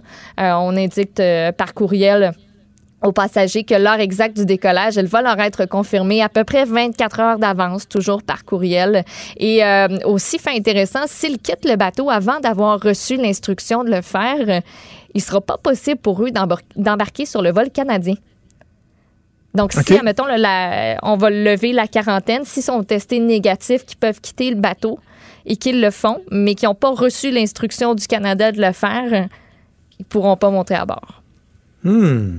Ce que je trouve fatigant dans l'histoire de la quarantaine là, sur le bateau, euh, et là des, des Canadiens qui contractent le, le coronavirus, le, le, co- le code, je m'habitue pas au nouveau nom, c'est le, Le COVID-19. le COVID, le COVID-19, c'est que tu peux pas t'empêcher de te demander jusqu'à quel point le fait d'être dans un endroit clos, petite cabine sur un bateau, tout le monde est collé Ouais. comme sur des sardines, ils ont beau être isolés dans leur chambre, mais tu sais, t'as des systèmes d'aération. ben oui. Exactement, jusqu'à quel point ça nuit et, et que ça a favorisé une propagation, alors que, par exemple, des avoir débarqués, de les mettre en quarantaine dans un truc éloigné ou... tu sais, c- Mm. Non, c'est pas peux pas t'empêcher de te, de, de- de te poser euh, cette question-là. là. Donc, euh, évidemment, on pense à tous ces Québécois, ces Canadiens-là qui sont euh, pris dans cette situation-là et leurs proches également qui vivent des heures d'angoisse pas évidentes. Dans un tout autre ordre, disons, on a de la grande visite à l'Assemblée nationale. Aujourd'hui, un champion du Super Bowl! Puis à Québec en général, il y a une grosse journée. Laurent Duvernay-Tardy, présentement, là, il est au PEPS de l'Université Laval pour la collecte de sang d'Emma Québec. Et cet après-midi, donc, il va recevoir la médaille d'honneur de l'Assemblée nationale dans une Yes. cérémonie qui est euh, d'ailleurs ouverte au public. Oui, Laurent, première fois que je vois ça. Oui, ben c'est ça que je m'étais fait, euh, fait dire aussi que c'est c'est- c'est bien, bien rare. Si, euh, si même euh, que c'est ben, c'est déjà arrivé, j'imagine. C'est juste rare. Ouvert au public, je pense que c'est la première fois de mémoire. Ah ouais? Ok. faut comprendre qu'on on va euh, profiter des, euh, des nouvelles installations, l'espèce d'atrium Ouais. qui a été euh, bâti à l'Assemblée nationale, qui a été inauguré il y a quelques mois, qui permet euh, vraiment d'ouvrir davantage au public, alors que normalement, la remise de la médaille de l'Assemblée nationale, ça se faisait au Salon Bleu. Oui, tu pouvais avoir des gens du public Mm-hmm. un peu dans les tribunes, là, tu sais, quelques personnes, mais ça prend des billets pour y aller. Mais d'ouvrir vraiment là euh, de façon élargie aux gens, de mémoire, c'est la première fois que ça arrive, en tout cas. C'est assurément pas fréquent. Donc, il poursuit sa petite trotte. euh, Puis, euh, en plus, il est le, porte-parole des Journées de la persévérance euh, scolaire. Ça, c'est cette semaine. Puis, ben, on se le rappelle. je ne sais pas si j'ai besoin de le rappeler, mais je le fais pareil. Le 2 février, à Miami, il est devenu le premier joueur de football né au Québec à remporter le Super Bowl grâce à une victoire des Chiefs de Kansas City qui ont battu les 49ers de San Francisco 31-20. On Dans l'aime tout un tu match. assez. On Ouais. l'aime tu Laurent Duvernay tardif donc qui va être euh, honoré. Hey, j'ai un petit mot en passant. Je je suis un petit peu en retard là, mais le dimanche soir souvent j'ai d'autres choses à faire que, que d'écouter tout le monde en parle. là. Mais Laurent Duvernay tardif était tout le monde en parle, fait que je voulais l'écouter. J'ai écouté ça en rattrapage hier et euh, j'avais entendu parler de la présence de Mariana Mazza que certains ont trouvé déplacée. Uh-huh. Je m'excuse, mais c'était c'était c'était euh, épouvantable. Mais vois-tu, je, je, je l'ai même pas écouté moi non plus dimanche. Je, je Hey! ne fais qu'en entendre euh, parler, puis il va falloir que je me fasse une, une tête La fille a quand même dit à Guy Lafleur, mon tabarnak, toi. À Guy Lafleur. Je- ouais, je l'ai lu celle-là. Guy Lafleur a ridiculisé Alain Lefebvre, qui, euh, que vous aimez la musique classique ou pas, est une sommité, est reconnu mondialement. Le, et Alain Lefebvre, à un moment donné, t'as l'impression qu'il était à veille de se lever et de sacrer son camp. là. Mais on comprend pourquoi. là. Mais Tu sais, on a- vraiment, es-tu vraiment surpris? Dans le sens où a toujours pas mal été comme ça. C'est pas, c'est pas la première fois que ça arrive, j'imagine. Ben, je sais pas. Moi, pire, euh, au- autant que ça, là, tu sais, des fois, de voir euh, une personne à gauche, ouais, euh, pour, avec un invité, mettons, tenir des propos discutables, mais là, c'était tout le long de l'émission, sais, elle donnait un show, mais c'est parce qu'à un moment donné, je veux bien, là, moi, qu'on aime les humoristes qui sont capables euh, d'être raides. euh, tu sais, je- dans certaines occasions, j'aime bien gros Mike Ward, puis j'écoute beaucoup d'humoristes américains qui décapent comme ça se peut pas. Mais à un moment donné, aussi, tu as un certain respect élémentaire, là. Tu sais, t'as une légende vivante, Guy Lafleur, qui est là, qui est dans soixantaine, toi, t'es dans vingtaine, puis tu l'appelles mon tabarnak. Ah ouais, non, j'aurais Alain. Lefebvre que c'est un, c'est un- c'est un- c'est une espèce de débile profond. En tout cas, Alain Lefebvre Je- va d'ailleurs être avec Sophie euh, tout à l'heure à son émission Ah oui? de, de Me susurrer ça à l'oreille. ah, OK. Bon, ben, j'ai assurément Sophie qui aura l'occasion de le questionner là-dessus. Merci, Maud. On fait une pause et on revient. Des débats, des commentaires, des opinions. Ça, c'est franchement dit. Cube Radio.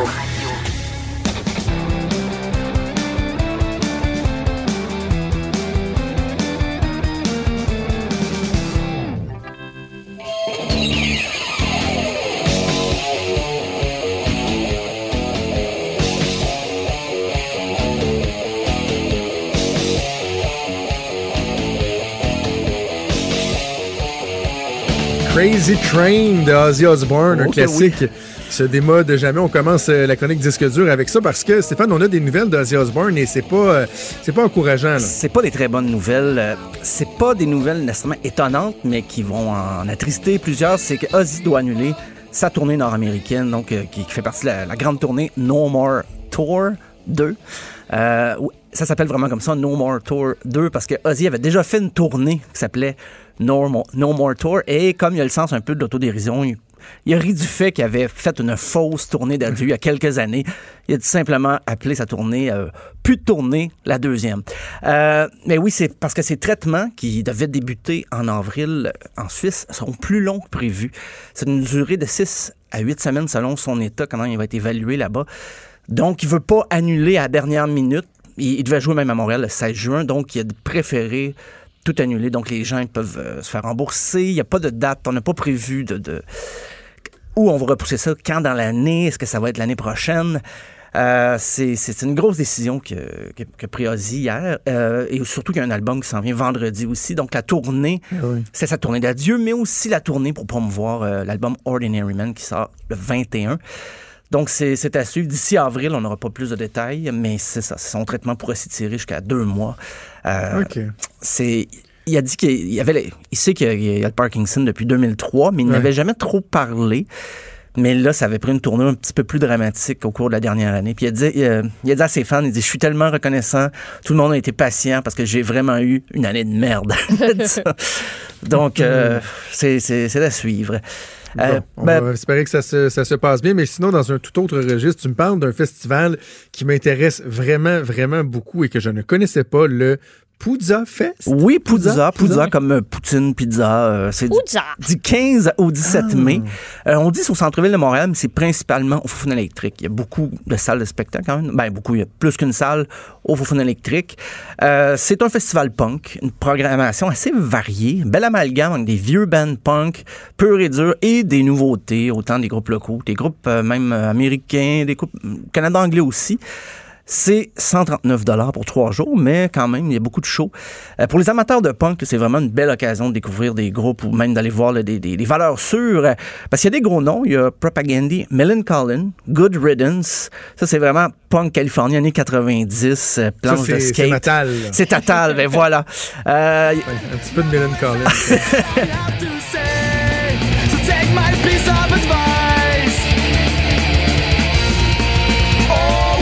Mystic Reptile de Millen Collins. Je les ai jamais vus en show. Ben, c'est- plusieurs groupes punk, Ce mais ta Collins, je les ai pas vus. c'est ta chance. que je me déplace. J'ai, Faudrait euh, que je me déplace. J'ai un futon. Alors, si jamais.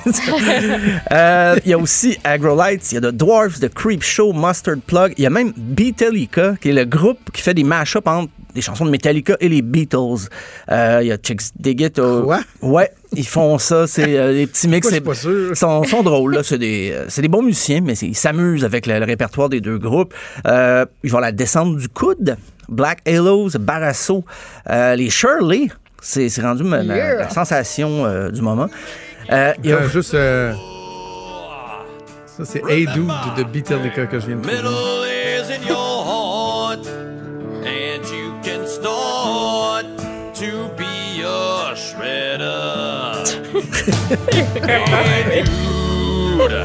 Hey, grosse voix. Attends, on va en essayer une autre. Euh, Il y en a avec Sandman.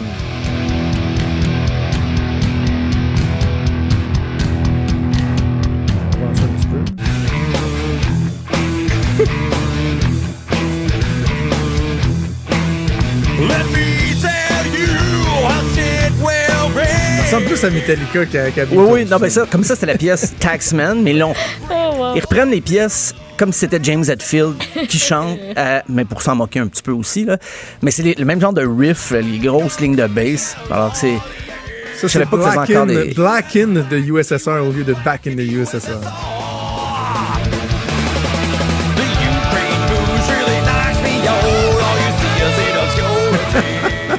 Très intéressant. Euh, je sais pas ce que ça donne en spectacle, mais c'est à l'écoute, Ça peut être fun. très drôle. Euh, sinon, dans les, moi j'aime beaucoup les noms de groupes, des fois les groupes émergents.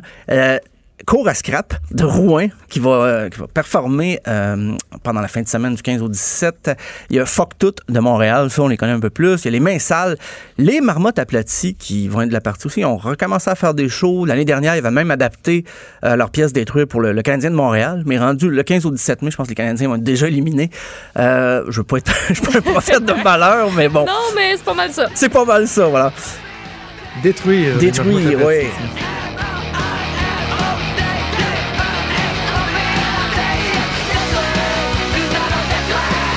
Pour un public averti. Public averti, voilà. Donc, euh, euh, dans, dans le moins punk, mais vraiment plus mainstream, c'est les Junos. C'est euh, le 15 mars, parce qu'aujourd'hui, c'est la journée internationale du patrimoine canadien. Oh. Je ne savais pas que ça existait. Donc, je dis, ah, ben, je vais parler des, des Junos parce que ça s'en vient. C'est le grand gala de la musique canadienne ou, comme certains l'appellent, le club école des Grammys. Mais je sais pas.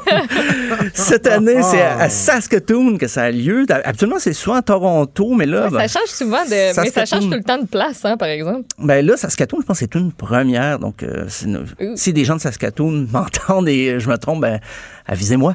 Euh, Il y a des nominations qui ont retenu mon attention. Il y a des petites catégories à surveiller. Ben, le choix des fans, ça, c'est vraiment le public. C'est les artistes chouchous canadiens. On retrouve Alessia Cara, Ali Gatti, Avril Lavigne.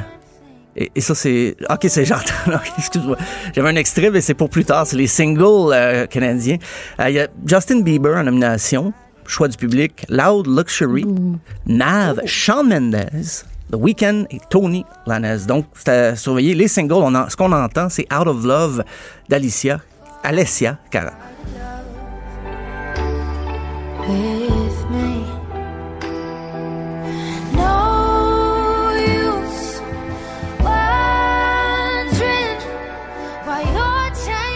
Moi, c'est une de mes préférées qu'on a de talent, tu sais, de, de, de chez nous, là, du, du Canada. Je la trouve belle, elle est naturelle, elle est comme toute posée. Je- Il y a quelque chose qui se passe avec cet artiste-là que je trouve un super beau. Euh, L'autre pièce, euh, il y a cinq pièces en tout pour les singles de l'année. Il y a Sweet Little Lies aussi de Bulo. Je- Il y, a- il y a des trémots sur le U, je Comment? sais pas. Buolo, je pense qu'elle. Buolo. Buolo. Buolo. Alors, c'est un autre genre, mais quand même, c'est assez proche.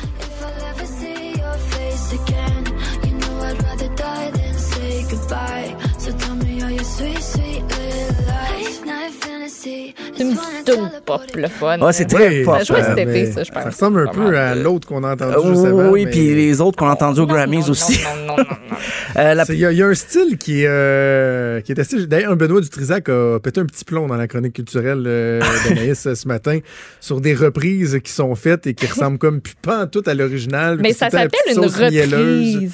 Ça Oui, mais une est-ce que, reprise. oui, mais est-ce que, non, non, mais là, là, on- c'est un autre débat, là, mais est-ce que tu dois dénaturer totalement la chanson quand tu fais une reprise? Une reprise, c'est le fait de s'approprier une chanson. Fait que tu peux en faire ce que tu veux. C'est la beauté de la chose. Donc, moi, ça me fait pas. si t'aimes pas cette reprise-là, il y en a 10 000 autres sortes probablement de la même tune. fait que, bugez dans le tas. Euh, ben, justement, dans le- on continue dans le tas des euh, Junos. Il y a Ladida et euh, c'est la pièce de Lennon Stella.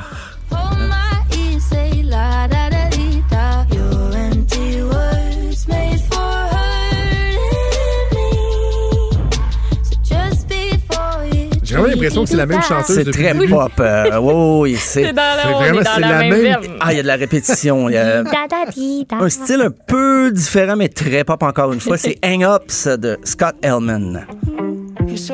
me, OK, la voix est différente. Je l'aime bien gros, moi, Scott Elman.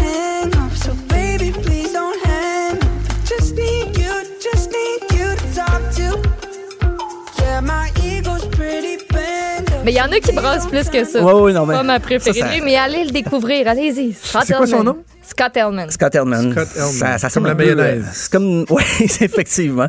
Pour moi, c'est comme la musique Oui, qui joue au, là, quand tu vas magasiner au. Ça, C'est un peu ça. Euh, la dernière, Un style, euh, un style un peu convenu, là, dirait Ouais. les critiques. hein. La dernière, c'est Señorita de Shawn Mendes. Je pense que c'est la plus connue, euh, avec euh, Camila Cabello. Donc, euh, Cabello, j'imagine. true.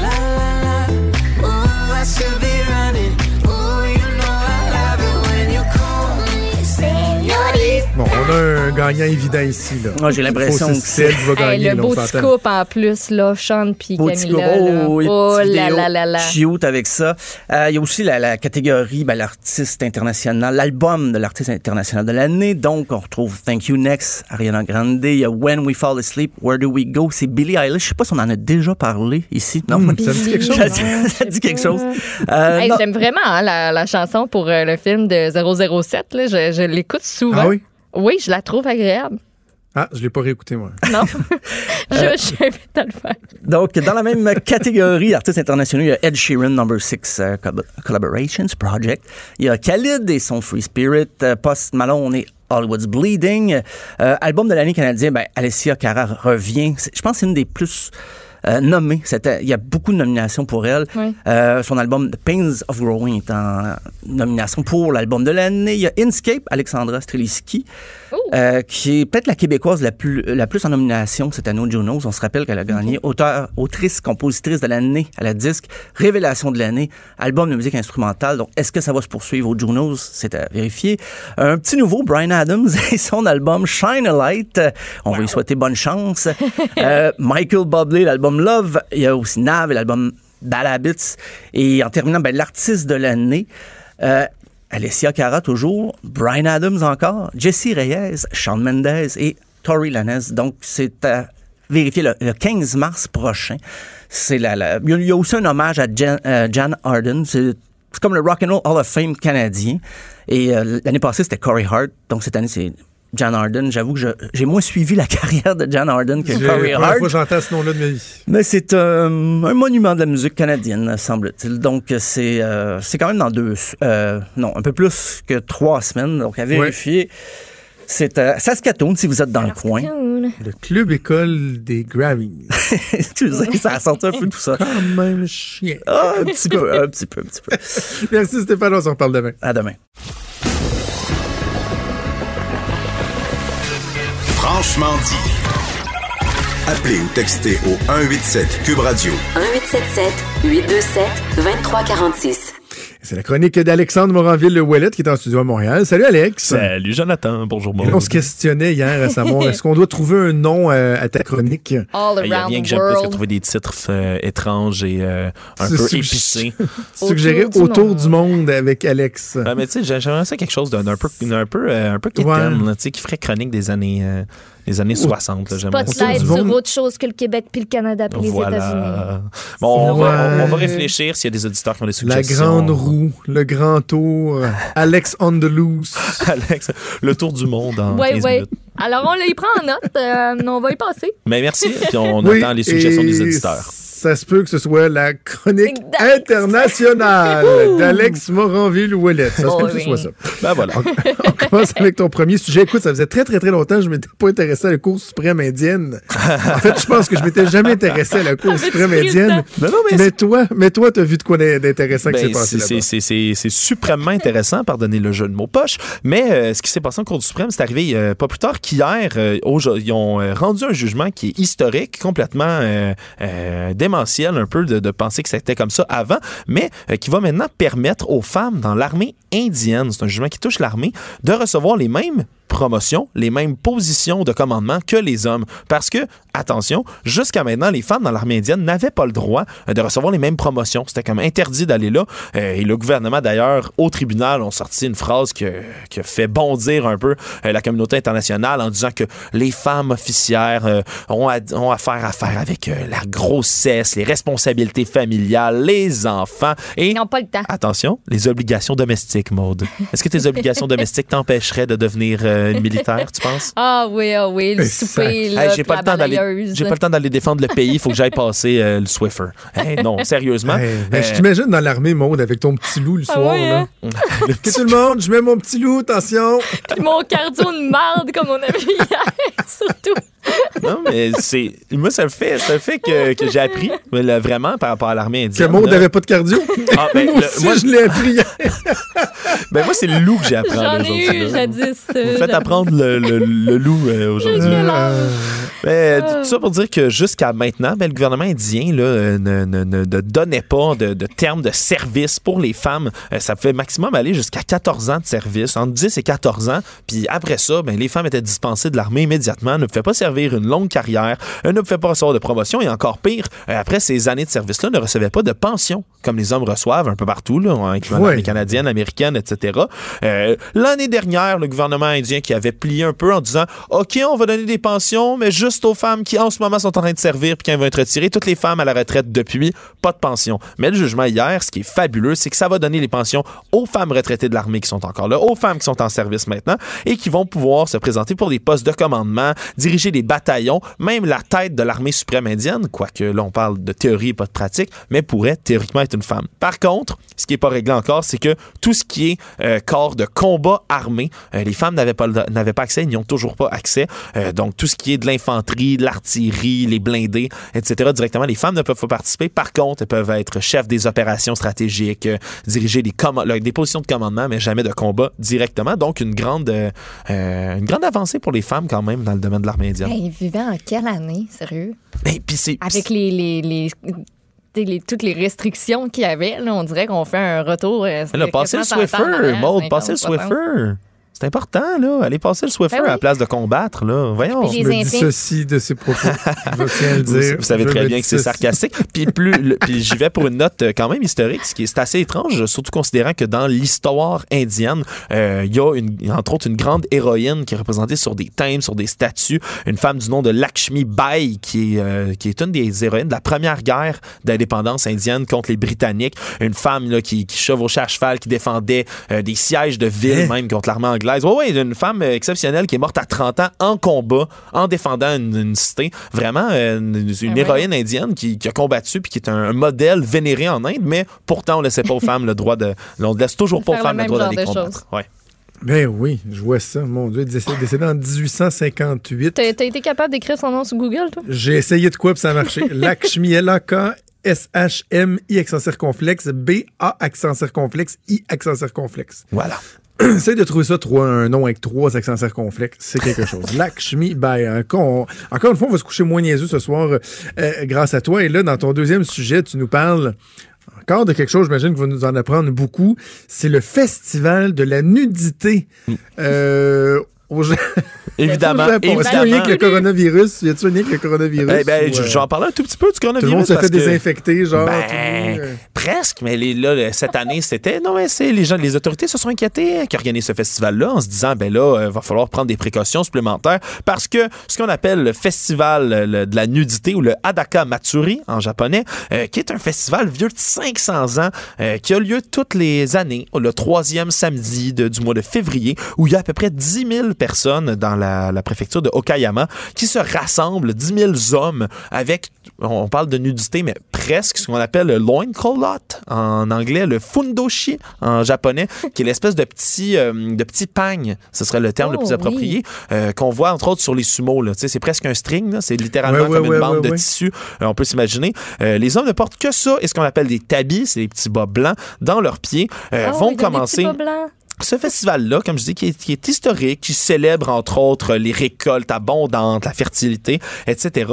Euh, pendant une heure ou deux, les hommes vont courir, là, puis ça se passe pendant l'hiver, et c'est intentionnel, vont courir presque nus comme ça, autour du temple, dans la neige. Ils vont avoir froid, vous allez vous y voir, verrez les images, c'est- assez intéressant. Ah ouais, je vois ça, là, je suis en train de regarder Ils sont ça. serrés les uns contre les autres, comme Ouais. pour se dire, ah, il fait frais, on se réchauffe-tu? la gang? Exactement, vont se purifier dans de l'eau glaciale par la suite et vont aller pour l'événement Ouais. principal dans le temple. De ces 10 000 personnes-là, comme des sardines, vont s'aligner et un peu plus haut, des prêtres vont lancer une centaine de branches, de petits bâtons de bois, euh, des, ce qu'on appelle des bâtons chanceux, dans la foule. Et là, dans une cohue monumentale, euh, tous les hommes dans la pièce vont essayer de, de se battre, de s'arracher ces bâtons-là. Évidemment, de sans se donner des coups, mais plutôt en luttant les uns contre les autres pour ces bâtons-là. Parce que ça donnerait, selon la légende, le un an complet de good, de, de, de, de bonne fortune. De good plutôt. fortune, Good ça. fortune, voilà. De bonne fortune. Alors, euh, c'est c'est- pour un peu pour tout le monde qui veut avoir de la chance qui vont là. À l'origine, c'est un, un, un festival, comme je dis, il y a 500 ans, dans lequel euh, un temple, les prêtres lançaient des petits talismans en papier qui étaient censés amener la, la, la, la chance. Puis il y a tellement de gens qui rejoignaient année après année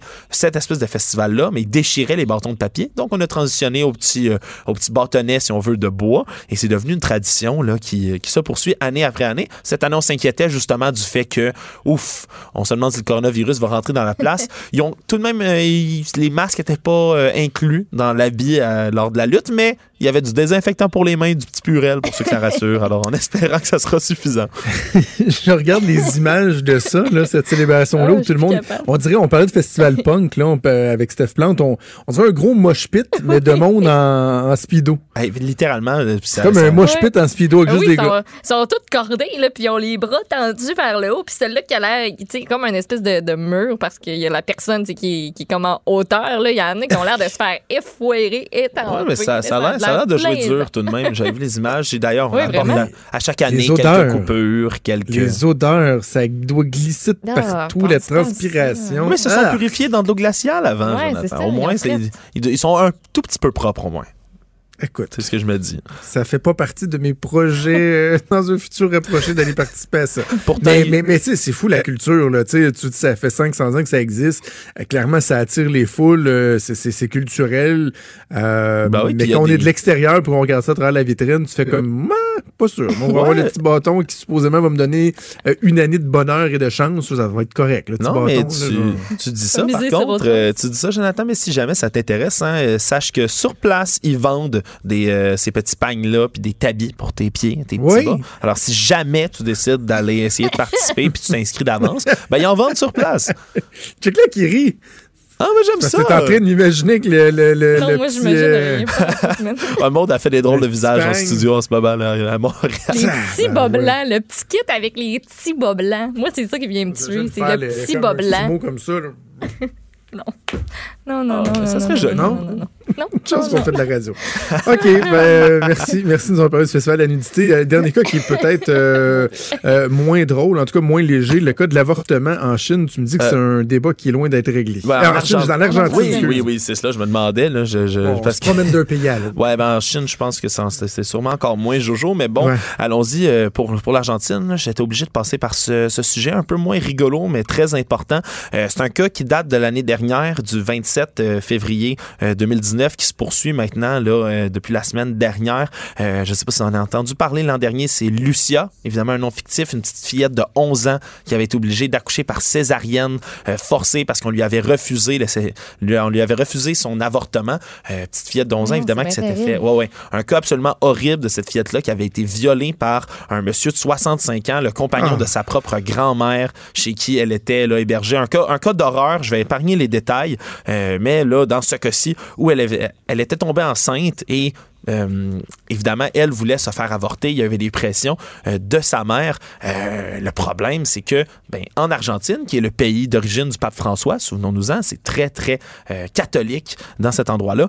Et c'est très mal vu et d'ailleurs interdit de pratiquer l'avortement, sauf, on dit évidemment, en cas de, gr- de grossesse liée à un viol ou qui peuvent donner des complications médicales mettant en danger la mère. Le problème, c'est que euh, en Argentine, malgré tout, c'est très, très difficile de se faire avorter. On parle entre autres des autorités qui vont passer des espèces de messages subtils aux hôpitaux de pas faire avorter ou de retarder le processus jusqu'à ce qu'il soit trop tard et que la mère soit obligée d'accoucher. C'est ce qui est arrivé dans le cas de cette petite fille-là, que dans cet hôpital-là, où aucun médecin ne voulait pratiquer l'avortement, craignant des répercussions judiciaires. Et ça a été tellement long qu'on a dû euh, lui faire une césarienne euh, après plusieurs, plusieurs semaines de grossesse. Le bébé d'ailleurs est décédé. Euh, les médecins qui ont été euh, ben, mandatés littéralement pour pratiquer euh, cet avortement-là, des médecins du privé, puisqu'aucun médecin de l'hôpital ne voulait la faire avorter, ont été accusés après ça d'homicide au criminel. C'est un cas complètement fou. Pourquoi je reviens avec cette, histoire-là? C'est que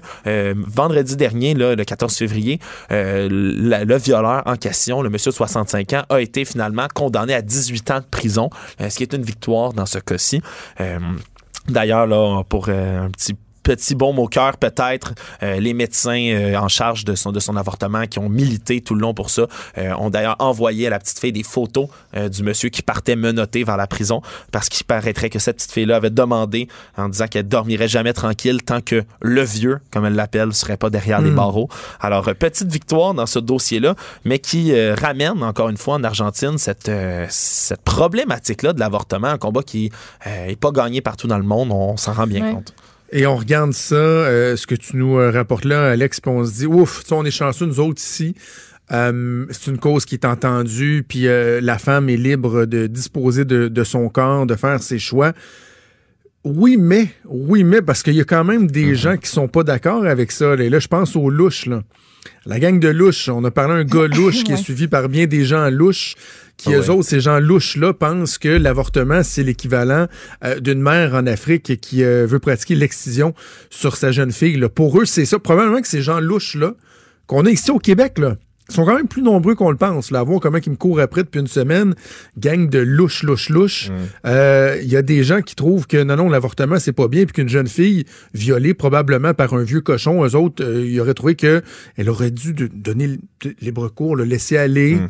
Et qu'on puisse euh, mettre ce bébé-là au monde là, au nom de, de, de, je ne sais quoi de très Ouais, louche. parce que même, même, comme je dis, en Argentine, c'est, théoriquement, ils peuvent, dans un cas comme celui-là, précisément pour un cas comme celui-là, mais même là, la justice n'est pas capable d'arriver euh, à terme avec tout ça. Il y a toutes sortes de problèmes administratifs et les gens sont très croyants et vont bloquer ça. Par contre, lueur d'espoir, alors qu'en 2018, il y avait un projet qui n'avait pas passé au Sénat, encore une fois, pour l'avortement, euh, là, c'est le président argentin qui a été élu en décembre dernier, Alberto Fernandez, qui, lui, a annoncé qu'il présenterait le 1er mars prochain un nouveau projet de légalisation de l'avortement. Euh, il a déclaré ça là, publiquement. Donc, il y a une lueur d'espoir de ce côté-là. Par contre, l'Église argentine organise déjà euh, une messe pour la vie le 8 mars prochain en voulant Hmm. contrer ça, en dénonçant ça euh, à grands cris. En Argentine, à chaque année, là, on recense que c'est environ 355 000 avortements clandestins qui sont pratiqués. Il y a beaucoup de cas de décès, de complications médicales, évidemment, quand on pratique pas ça dans un environnement sécuritaire. Donc, c'est un enjeu de santé publique, littéralement, en Argentine, du fait que ce soit interdit. Épouvantable. Épouvantable. Espérons que euh, les droits des, euh, des femmes euh, vont connaître des avancements au cours des prochaines années, que ce soit en Argentine ou à d'autres endroits dans le monde. Ou dans l'armée Euh, euh, ouais, ouais, c'est ça. Mais euh, espérons ici que les louches ne triompheront jamais. Merci beaucoup, Alex. On se reparle à la semaine prochaine. Yes. Salut. Vous écoutez Franchement dit. Euh, hier, Monde, on a eu un, un petit débat le fun, Antonine Yaccarini et moi, euh, à l'ajoute, mais malheureusement, c'est dans le dernier bloc, on n'avait pas beaucoup le temps d'en parler. Puis je voulais revenir là-dessus avec toi, puis entendre aussi ce que, ce que tu en penses, parce que c'est difficile d'avoir une position euh, nuancée et de pas paraître un peu rétrograde dans la position que moi, je vais défendre, OK? OK. Je te parle de Paul Saint-Pierre Plamondon. Ouais. Paul Saint-Pierre Plamondon a annoncé au cours des derniers jours que dans le camp de la course à la chefferie au Parti québécois, il va se retirer pendant trois semaines à un certain moment donné Mhm. parce que sa conjointe va donner naissance à leur deuxième enfant. Et il dit, moi, je vais prendre mon congé de paternité de trois semaines. Je donnerai plus d'entrevues. Euh, et euh, je veux envoyer le message que c'est possible de changer les choses, que c'est possible, oui, de faire de la politique tout en euh, s'occupant de sa famille, d'en assumant ses responsabilités. Là, la plupart des gens disent Oh, mais c'est bien ça, tu sais, euh, oh, c'est louable. Je veux pas être le corset de party, mais je pense pas que c'est une bonne idée. Ben, je, je, pense je- je- pas que c'est une bonne idée. je pense qu'on va se, se rejoindre sur un certain point. Parce que, tu sais, t'es dans une course. T'es dans une course. Tu sais, t'as l'image, là, de tout le monde sur la ligne de départ. Tout le monde, là, ça, ça part au même moment. Puis après ça, ben, ça dépend de tes capacités. Fait que tout le monde continue d'avancer, puis toi, ben, pendant que tout le monde occupe l'espace médiatique sur par rapport aux idées qu'ils vont défendre, par rapport euh, peut-être à des réactions qu'ils vont avoir sur certains dossiers d'actualité, parce que le monde n'arrêtera pas pendant ces trois semaines-là. Ben toi, tu fais juste comme motus et bouche cousue. Exact. C'est juste, c'est rien pantoute. C'est tout ou c'est rien pantoute. Mais on dirait que je me. Si c'était dans sa vie de, tous les jours, là, il est vraiment le chef ou il est vraiment député, puis il dit, moi, pendant trois semaines, cherchez-moi pas, je suis pas là. Ça aurait pas été la même chose. C'est comme une espèce de. C'est une course, c'est un stretch. Il faut que tu sois là. Puis ça t'occupes le temps que ça dure. Ben, c'est ça. Puis, tu sais, je sais pas euh, comment ça s'est passé avec sa femme, mais dans le deal, il aurait dû y avoir ça, je pense, de dire Ah ouais, donne tout ce que t'as, là, pendant, je sais pas, ça dure combien de mois la, la course, c'est quoi C'est en juin qu'on va choisir euh, le nouveau chef Ouais, au final? Il reste 16 semaines de course. Lui, il va en manquer 3. C'est de dire, regarde, donne, donne le coup là, maintenant, puis après ça, ben, on s'assoit ensemble, on réévalue, mais je comprends que là, maintenant, là, c'est comme, c'est là que ça se passe si tu veux devenir chef. Parce que le dilemme n'est pas de savoir si euh, est-ce que tu peux avoir des enfants si tu fais de la politique? Tu sais, c'est pas ça. C'est dans le sens, je suis pas en train de dire qu'il devrait pas avoir d'enfants, mais est-ce que c'est une bonne idée de te lancer en politique à ce moment-là de ta vie si tu viens juste d'avoir euh, un jeune enfant? C'est là que la question se pose. Puis, tu sais, Paul Saint-Pierre Plamondon, il disait, je veux pas que les gens pensent euh, que je suis moins impliqué ou que je, je veux moins avoir le, le- le poste parce que je fais ça. Puis moi, c'est pas, pas ce que je dis. Je dis juste que d'un point de vue plus. Je pense pas que ce soit une bonne idée de laisser la voie libre aux autres. Et je sais, bon, l'en- l'entourage de Paul Saint-Pierre Plamondon fait savoir que il y aura une centaine de bénévoles qui vont occuper les médias sociaux pendant ce temps-là, mais reste que Mais c'est lui, c'est lui qui doit se faire voir, c'est lui qui doit faire des entrevues, qui doit aller sur le terrain voir des gens qu'on euh, euh, parler à des militants. Puis c'est parce que ça met tout en lumière ce- cette volonté-là de faire de la politique de façon différente Moi, j'en suis, là. Tu sais, favoriser une meilleure conciliation travail-famille, oui, absolument. Ben oui. Euh, que des députés n'aient pas de congé de paternité, de congé de maternité, c'est une, c'est une hérésie. On doit remédier à ça. Mais il restera toujours que faire de la politique, il y a quelque chose de particulier, comme d'autres métiers aussi, là. Tu sais, euh, un joueur de hockey là, qui a un enfant pendant la saison, là, il prend pas là, cinq semaines de paternité. Il- ils vont dire tu, tu le- tu le verras rendu à l'été. Ben, quand tu es politicien et au surcroît, quand tu es chef d'un parti politique, assurément, ça vient avec certains sacrifices. Tu peux pas faire ce job-là en disant, ben moi, je vais essayer d'avoir une vie relativement stable, cinq jours par semaine, ou tu sais, bon, six jours par semaine, et que là, il y aura une journée statutaire, comme Régis Labombe l'a dit dans l'excellent balado d'Emmanuel Latraverse, dans Emmanuel euh, Rencontre, ça vient avec des sacrifices. Ouais. Et hier, je, je pensais à ça et je me rappelais, euh, tu sais, je, je suis un fan fini de la série américaine de West Wing, série traditionnelle qui a, qui a terminé de quoi, de- depuis une dizaine d'années. On est en train pour une xème fois de se retaper toutes les séries. À un moment donné, le chef de cabinet du, euh, du président Bartlett, tous des personnages fictifs, mais quand même, Léo McGarry, dit, euh, il se divorce. Tu sais, lui, il a, il a fin cinquantaine, ses enfants sont grands. Et à un moment donné, sa femme dit, tu sais, tu viens de rater un anniversaire de mariage, blablabla, blablabla. Euh, ta famille doit passer avant ton travail. Puis il dit non, il dit en anglais, il dit right now, this is the most important thing, important thing in my life. Il dit, là, maintenant, les années que je suis le chef de cabinet du Ouais. président des États-Unis, là, je, je me rattraperai plus tard, mais là, ce que je fais là, c'est ça qui est le plus important. Puis je dis pas qu'un chef de parti politique peut pas avoir de famille, mais immanquablement, ça va venir avec des sacrifices. Je le rappelais hier justement pendant qu'Emmanuel Jean Lapierre disait à une certaine époque, faites des, la politique, c'est avant d'avoir des enfants ou quand les enfants ont été élevés. Je dis pas que ça se fait pas avec des jeunes enfants, mais ça vient avec des sacrifices. C'est très, très, très difficile. Donc, ce que je dis, c'est que c'est louable le message que Paul Saint-Pierre Plamondon veut Mhm. envoyer. Je lui souhaite la meilleure des chances. Je lui lève mon chapeau. Mais est-ce que c'est réaliste, notamment, de penser que tu peux t'arrêter trois semaines dans le cadre d'une course qui est re- relativement brève?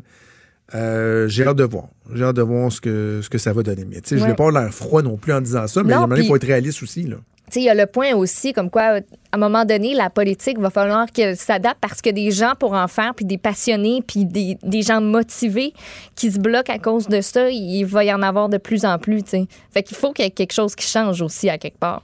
Absolument. Mais reconnaître que. Mais on la reconnaît job que c'est est un sacrifice, oui, oui. Exactement, exactement. Mais aussi d'apporter euh, certains aménagements. Alors voilà, le message est fait. Merci Maude. On se reparle Bye. demain. Un gros merci à Maxime Lacasse qui est à la mise en onde aujourd'hui, à Mathieu Boulay à la recherche. Je vous souhaite une excellente journée. On se donne rendez-vous demain à 10h. Salut.